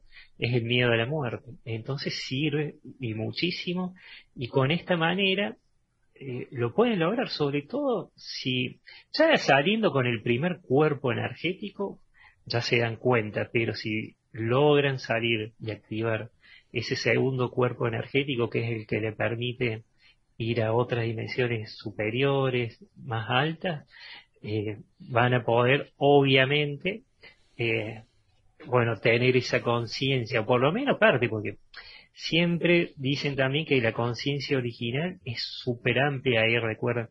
Cuando dicen que no recuerdan todas las vidas, es solamente aquí, en, en, la Tierra, pero a través de esta técnica pueden recordar las principales. Pero cuando el alma desencarna y si tuvo 20 vidas en la Tierra o se materializó en otros lugares, allá obviamente que recuerda todo porque es consciente y ya está en su, en su verdadero lugar, en su verdadera, en su verdadero sitio, en su verdadero hogar. Así que obviamente que, que en ese sitio recuerdan, recuerdan todo, todo lo que hicieron, obviamente y todo el aprendizaje que tienen. Y uno puede acceder a ese aprendizaje a través de lo que recomiendan las meditaciones en silencio. Entonces uno se puede sentar en un sillón eh, o en una silla y estar cómodo y pedirle su interior, o sea, su yo superior, su esencia divina, pedirle si necesitan saber, bueno, a ver qué tengo que liberar para seguir evolucionando. Entonces la persona, viste, se sienta y se empieza a relajar. Siempre digo al principio, como toda relajación, tiene que disfrutar de ese momento de relajación, de tranquilidad, pero después, obviamente, eh, en, algún momento en su, en su mente le va a venir una imagen que tiene que ver con lo que pregunto. Al principio, le pueden venir imágenes que nada tienen que ver, pero esta técnica es muy buena para eso, así que es otra herramienta más además de esto de el viaje astral. Ok, perfecto. J. Carlos, con los hongos alucinógenos y ácidos alucinógenos sirve para empezar a desarrollar el viaje astral y habilidades psíquicas? Mira, no se recomienda porque si la persona, suponete, eh, entra en un estado, viste, muy profundo, pero si la persona consumió algún tipo de, bueno, algún tipo de alucinógeno, pero esa persona está en una frecuencia negativa, lo que va a hacer es tener un, o se va a ir a una dimensión astral acorde a esa frecuencia. Entonces es muy común que personas que han tenido este tipo de, bueno, experimentado con esto o con algún tipo de, de alucinógeno, han ido a dimensiones astrales muy densas, han tenido, bueno, han visto seres grises los seres grises que a veces que abducen personas han tenido contacto con los seres arácnidos, o sea, con interdimensionales. Me acuerdo que una persona me contó que, bueno, eh, acá no sé en ese caso si se pasó, porque siempre digo, a lo mejor nos, eh, no, no puedo hablar en mi, en mi caso personal porque no, nunca, lo mío siempre fue natural y se recomienda natural pero sí conozco una persona, una persona amiga que experimentó con esto y se pasó muchísimo, entonces estaba en una frecuencia tan baja que veía telas de araña y arañas y veía seres, viste, eh, bueno, del bajo astral, entonces se pegó un susto bárbaro. Otras personas vieron seres grises. Entonces se recomienda que realicen estas prácticas o con la respiración holotrópica, como le llaman, que es más natural, o si no, así como dije, acostarse en una cama, en un sillón y decir estoy fuera del cuerpo, estoy fuera del cuerpo, porque acá lo que se trata es de vencer el miedo y les aseguro que va a salir. Lo mejor la primera semana, la segunda, la tercera no. Pero sale, en algún momento van a salir, porque esto es solo práctica. Así que obviamente que se recomienda más que sea de manera natural en vez de con hongo y otras cositas, porque si se pasan o si lo hacen en una frecuencia baja, van a tener una experiencia mm, negativa o van a tener contacto con los grises. Hay veces que personas han tenido este tipo de experiencia con los seres grises y después iban a un campo y sacaban una foto y se veía una figura de un gris o meditaban y siempre veían o tenían presente un gris. Y es porque ahí en ese caso, ese ser que atrajeron a través de esas prácticas y esa frecuencia vibratoria baja, se les pegó en el campo electromagnético de la persona, en el campo áurico, simplemente lo acecha.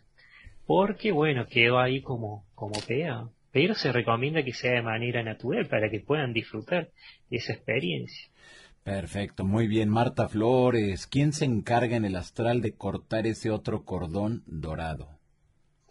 Pasa que ese cordón plateado, como le llaman, es un cordón natural que tiene siempre, o sea, el alma cuando encarna en la tierra, o sea, cuando eh, ya entra el cuerpo físico, está unida a ese cordón, entonces es una forma de, bueno, tener contacto con el cuerpo físico. Pero siempre me dicen que eso no se puede cortar. O sea, no es que, porque me acuerdo que una de las primeras cosas que había leído sobre esto es que si uno hace una proyección astral, puede venir un ser y cortarte, cortarte el cordón y quedarte en ese plano. Entonces, obviamente, era un adolescente, por más que yo veía los desencarnados y, pude ver esa maestra espiritual y bueno, toda esa experiencia que conté en otro video, obviamente que acá era distinto. Entonces, a mí me dio un miedo bárbaro cuando me dijeron eso, que, pero después obviamente eso es imposible no se puede cortar porque la única forma que se corta es cuando uno desencarna, o sea, cuando uno muere, se corta y vuelve a su casa, o sea, su verdadero hogar de donde somos. Muy bien. Rebeco Contreras, ¿por qué la mayoría cuando es niño sí se puede salir en astral y de adultos ya no? Es justamente por esto de los velos, porque mira, siempre digo, todos los niños pero en su gran mayoría, ya sea de que son muy bebitos o hasta los 5 o 6 años, ellos están en contacto con ese, plano astral, bueno, con otras realidades. Es muy común que los, los, los nenitos saludan o señalan, mirá, mirá, porque pueden ver un ser, pueden ver a alguien, o a veces cuando ni siquiera saben hablar, señalan o, sonríen. Entonces, ellos están en, contacto porque ellos vienen ya obviamente cuando recién están llegando a la Tierra, tienen ese contacto como más fresco. Después se empieza a bloquear por las cosas de, como dije, los velos, o sea, por las trabas, porque los velos son realidades ilusorias que cambian de vivencia en vivencia. Y algunos velos son adquiridos por, em, eh, sería, para que se entienda fácil, por creencias familiares. Suponete si un, grupo familiar creen que todos los extraterrestres son demonios, porque a lo mejor esa persona es muy religiosa y se encerró mucho en eso, pero cree que todo lo otro que no se parece a lo mejor a las figuras religiosas son demonios, entonces esa persona ya de chiquito va construyendo, se incorpora un velo, entonces va, va creciendo en base a esa creencia.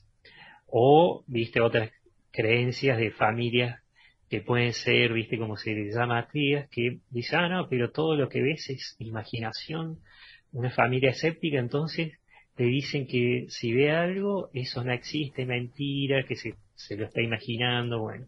Entonces esas personas cuando crecen en base a esas creencias, se van bloqueando, porque obviamente se convencen internamente de que eso está mal, como también cuando una persona le dice, no, pero vos sos un inútil, tu hermano estudia más, va a tener mejor futuro, y bueno, entonces, ya cuando una persona de chico se le va metiendo todas esas cosas, eh, todos esos velos, esas creencias, entonces, bueno, se va bloqueando, entonces como se puede bloquear para cosas del futuro, personales de esta vida, como trabajo, estudio, o lo que sea, también se le va a bloquear a esa persona con, viste, todo lo que tiene que ver con eh, otras realidades. Entonces, eh, inconscientemente no va a querer ni siquiera ver un, mira, ni un desencarnado, un fantasma, ni siquiera un, puede ver un ovni y salir corriendo. Entonces, como que se le bloquea, sobre todo el tercer ojo, la glándula pineal,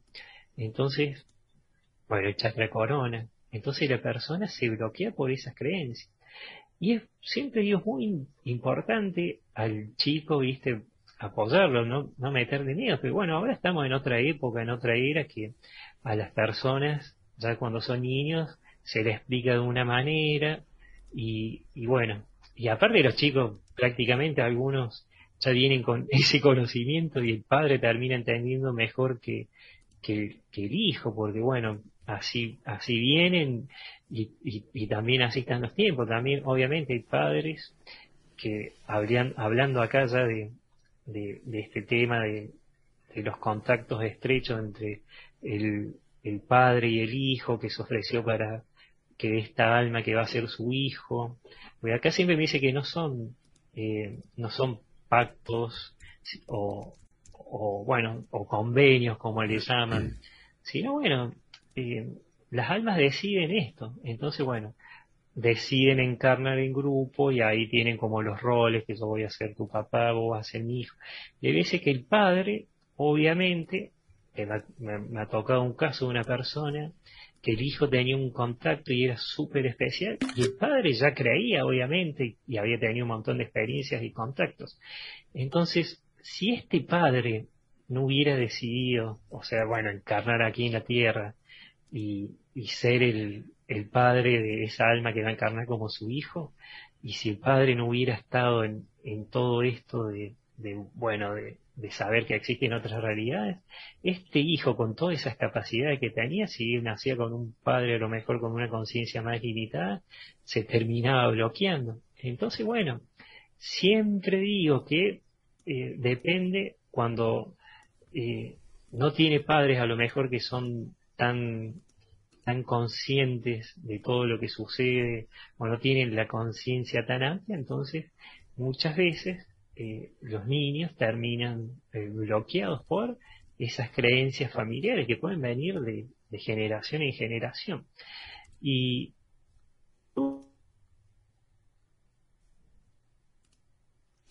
bueno, ahí se cortó la comunicación con FedEx Cabalina, así que la invitación para que ustedes, si, si, tienen alguna duda, bueno, pues es momento de que puedan hacer ya su cuestionamiento. FedEx, ¿me escuchas? Sí, sí, sí, te Perfecto. Ahí, ahí se nos cortó la, la comunicación. Ah, está inestable, dice, sí, sí. Perfecto, muy bien, vamos con más. Ah, ya habías terminado, ¿verdad? De contestar esa. Eh, sí, igual decía que no solo los niños, sino los grandes, los adultos mayores, antes, el, sobre todo en la, en la última etapa, tienen ese contacto, porque siempre una persona que está en, los, en la última etapa de su vida, saluda a parientes fallecidos o puede ver otras realidades. Y eso también es una forma de perder ese miedo a volver a, su casa. Así que bueno, con eso sí quería. Perfecto, muy bien. Vamos con más. Lidi Ramos. Soñé hace unos días con un oso y solo recuerdo el oso. Y muy claro, hoy mi hijo de cuatro años me cuenta que soñó con un oso que estaba eh, yo en el sueño y me dice que el oso era bueno. ¿Qué será? Te pregunta Lidi Ramos. Mira, a lo mejor eh, fue, tuvieron una experiencia en esto de los que, como llamé, los entornos de no consenso, no consensuados. Entonces pudo ser tranquilamente que a través de, de esta experiencia esa persona no le teme a los osos. Porque te digo que ha habido casos parecidos que no fue con osos, pero con leones de niños, viste que en un zoológico le tenían pero mucho miedo los leones y soñaron, entre comillas, siempre yo sueño, que el león le decía que no era malo. Entonces tranquilamente puede ser esto. Perfecto, muy bien. Vamos con más Human Data. ¿El sueño astral se puede controlar emocionalmente? Y sí, por supuesto. Pasa que siempre digo, están los sueños lúcidos, que es cuando uno se da cuenta que está soñando y lo puede cambiar para su bien, o sea, para, bueno, superar algún trauma o algo, o simplemente para salir de ese sueño. Y el astral, la persona cree que es un sueño astral, pero en realidad está en un viaje astral, nada más que, bueno, después lo interpreta como un sueño. Entonces, obviamente, que los movimientos que tiene en ese plano son recontra conscientes, porque va donde quiere, pero obviamente cuando se despierta, eh, cree que fue un sueño y, eso se le llama eh, viajes astrales inconscientes, o sea, son indirectos como se le dice también. Pero estando en ese mundo son conscientes y emocionalmente, mira, una forma de darse cuenta también de que eh, son conscientes porque a través de, ese viaje la persona siente, bueno, es como que está a flor de piel todas las emociones. Y cuando se despiertan, hay veces que se despiertan llorando, emocionados, sobre todo cuando van a estos mundos de, consenso, cuando van a otras ciudades dimensionales o van a esas ciudades en donde eh, está su pariente fallecido y le dijo que está todo bien y que no se preocupe. Entonces, obviamente que, que las emociones están a flor de piel y uno se, se, da, se da cuenta de que realmente eso fue, fue cierto. Porque son sueños muy reales, muy vividos. Muy o sea, se despierta así, dice, uy, qué real, pero bueno, en realidad son los viajes, un viaje astral que ha tenido. Muy bien. Alicia Montes de Oca, las personas que son cremadas, ¿le perjudica para sus cuerpos energéticos? ¿Pueden ir a su hogar? No hay problema porque el cuerpo, o sea, el vehículo, como le llaman, biológico, eh, nos sirve nomás mientras estamos vivos. Después cuando uno desencarna, vuelve y ese cuerpo queda. Por eso siempre digo, es más importante prestarle atención en la vibración en que morimos, desencarnamos, que en el cuerpo, porque el cuerpo después no nos sirve más para el otro plano. Así que eh, no, no, no interfiere en nada. Muy bien, tenemos por acá Red que te pregunta qué hábitos alimenticios de meditación o similar se requiere. Mira, siempre se recomienda dietas sanas, eh, sobre todo para esto. Cada uno debe, porque mira, siempre digo lo mejor, una persona tiene su hábito y otra no. Entonces, es el hábito que a la persona mm, más le, le llame. Porque si no es como que se pone viste, a lo que hace otro, es como copiar a lo que hace otro. Pero acá siempre dice una, una dieta sana, equilibrada, liviana, entonces eso se, se recomienda muchísimo. Y obviamente eh, confiar en que esa meditación va a tener buenos resultados. Y a mí suponete siempre me recomiendan la meditación en silencio. Yo era de esos que las meditaciones guiadas no, no me servían. Entonces, siempre digo en silencio, me sirvió un montón y es lo que recomiendo. Y sobre todo mantener una dieta sana y equilibrada. Perfecto, muy bien. Dice por acá Gloria Mercedes, en una meditación me vi los pies lentamente como si fuesen hacia arriba, pero me asusté y me desperté porque sentí que no era bueno. ¿Qué sería? te pregunta. Mira, seguro que ahí se estaba, vio su, lo que le llaman el primer cuerpo energético y, bueno, estaba empezando a faltar porque uno cuando sale empieza a flotar. Entonces, obviamente que al tener miedo regresa. Pero no tienen que tener miedo porque eso, mira, todas las personas cuando se acuestan, como dije, el cuerpo físico descansa, pero el alma, a través, bueno, de este primer cuerpo energético, siempre sale. Eso que vio y le asustó, lo hace cada vez que va a dormir, cada vez que va a relajarse, así que no hay que, no hay que tener miedo y bueno, y disfrutar cuando uno se da cuenta de eso, porque eso mismo que vio es la manera que, eh, bueno, cuando desencarne, de esa manera uno después se va, regresa a su casa, a su verdadero. Así que no hay que temer. Perfecto, muy bien, Soledad Ramos. ¿Cómo saber si se tiene abierto o cerrado el tercer ojo? Y mira, cuando una persona, siempre digo, hay dos formas, una la consciente o sea, la directa y otra la inconsciente y la indirecta. Cuando uno lo tiene desarrollado, puede ver desencarnados, puede ver algún ser, eh, puede activar o tener ya acá activo la mediunidad. Entonces, bueno, el tercer ojo lo tiene para ver otras realidades que si lo tuviera bloqueado o cerrado, no lo puede ver. Pero hay personas que lo tienen eh, desbloqueado al tercer ojo, pero tienen un poquito de miedo a las formas. Entonces esas personas se van a dormir y ahí, bueno, obviamente a través de, de estos, como conté, de, estas experiencias extracorporales, pueden recibir mensajes de los guías, nada más que cuando se despierta la persona eh, cree que es un sueño, o a través de señales. Entonces, bueno, hay formas que son esta, la directa e indirecta de ver, sentir, viste, señales, pero muy puntuales. Y si no, obviamente es porque o tiene un miedo a las formas muy grande o porque está bloqueado su tercer ojo. Igual hay formas, se puede poner un, péndulo sobre el tercer ojo y, y, ver, viste, en la forma que gira. Entonces muchas veces, cuando gira en sentido contrario a las agujas del reloj, es porque necesita bloquear, viste, ese, ese, ese chakra. Y si gira en el sentido, visto horario, entonces porque, bueno, está fluyendo la energía, porque esos son puntos energéticos. Entonces esa es otra de la, de la forma de saber si lo tiene bloqueado o no. Pero siempre digo, si una persona no ve, porque, o sea, no ve otras realidades, es porque está bloqueado porque su función no era el, o sea, vivir una vivencia, o sea, vivenciar su experiencia aquí en la Tierra a través de lo que puede ver con el tercer ojo, porque puede tener muy desarrollado, eh, no desarrollado el tercer ojo, pero recontra desarrollado el chakra corazón. Entonces, siempre viste, digo, pero bueno, la forma es, si ve, no ve, otras realidades, esa es la más clásica. Perfecto, pues ahí está, pues vamos con las últimas dos preguntas para ya finiquitar esta conversación. Dice por acá Reinaldo Alfaro, ¿qué significa que muchas veces en mi sueño no puedo moverme con facilidad?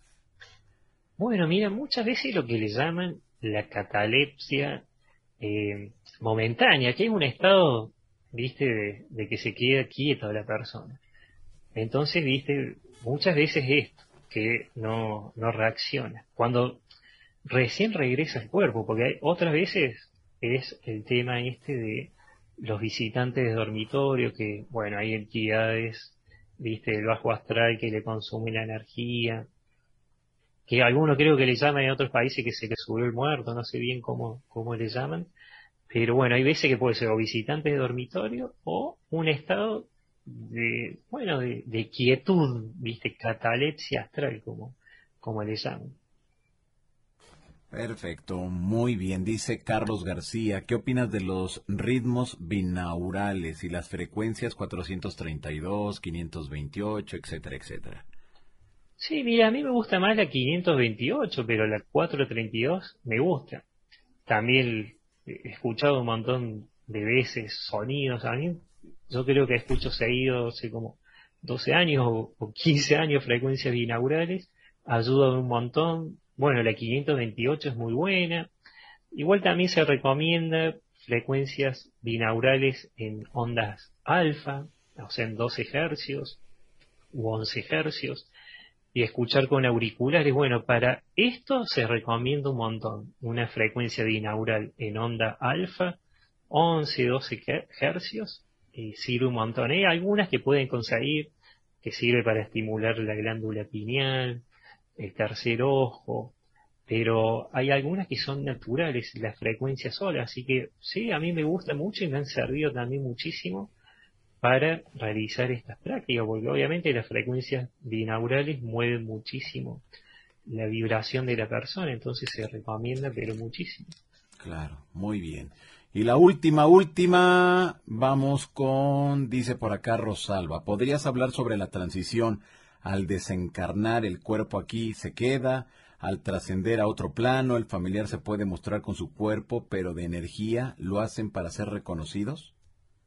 Mira, sí, pasa que el proceso es muy largo. Mira, a mí me decían que en algunos casos, cuando ya son mayores, van mostrando señales, o cuando no son, o cuando están en la etapa adulta también, porque dice que el alma, como ya sabe desde hace unas semanas antes de que, bueno, va a desencarnar. Entonces empieza como un proceso, como que siempre, viste, tratan de que, bueno, si se, un, un pariente está peleado con otro, un amigo con otro, de, de calmar todas las situaciones para que desencarne sin ningún tipo de traba o nada pendiente.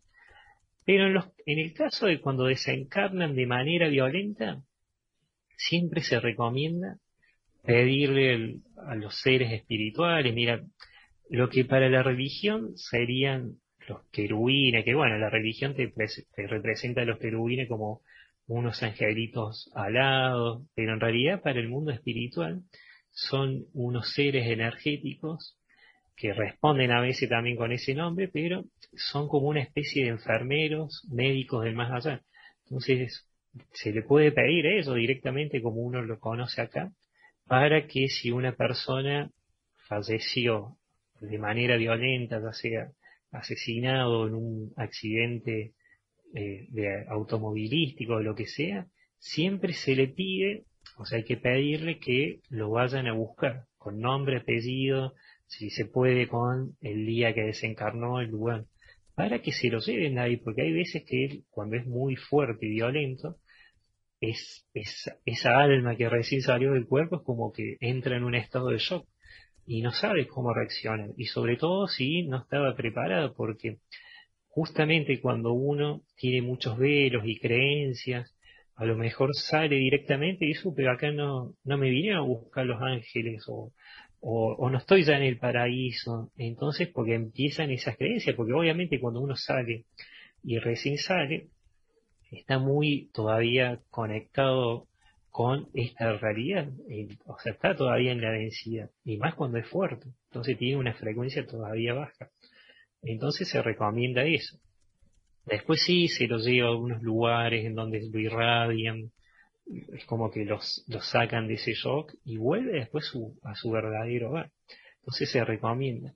Y obviamente que cuando es más tranquila esa, esa desencarnación, cuando es más tranquila, más amorosa, eh, sale el alma de ese cuerpo, porque a, mí me ha tocado que cuando falleció mi abuelo, yo era chiquito, lo conté que, bueno, a los ocho años, él estaba internado, y, bueno, obviamente ahí en los 80 no había teléfono en todas las viviendas, entonces mi, mi, mamá se enteró por una vecina, bueno, llamaron por teléfono, y, ahí a los pocos minutos de que falleció, mi mamá obviamente se estaba choqueada porque había muerto su padre, ella fue a su dormitorio y estaba ella triste, llorando ahí en, la cama sentada, pero claro, yo pasaba inocentemente, medio colgado como si dice acá, Paso a un dormitorio, agarro el pasillo y lo veo a mi abuelo, que era como que la tenía agarrada del hombro, como que la apoyaba, como que la acariciaba. Y a mi mamá, entonces yo, como lo vi también a mi abuelo, que yo pensé que ya estaba en mi casa. Y fui hasta el living y le, pregunté a mi abuela, o sea, bueno, ¿qué le pasaba a mi mamá que está hablando? Pero bueno, le preguntaba sobre mi abuelo también, estaba como contento. Y que ella quedó helada porque recién había fallecido lo vi, entonces ellos a veces hacen esa despedida, visto, quieren decir que están bien, que no lloren, porque no es necesario.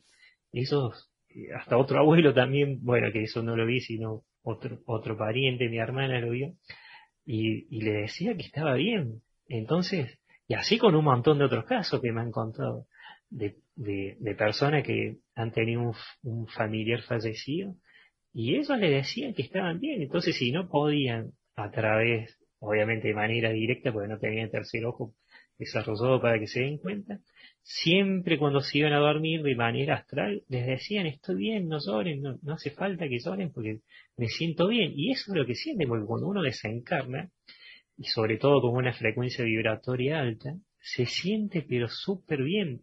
Se siente realmente, bueno, se siente sano, recuperó su, su estado, su verdadera esencia natural. Entonces, ahí se despide y después se va, vuelve a su casa, a su hogar, a su verdadero hogar.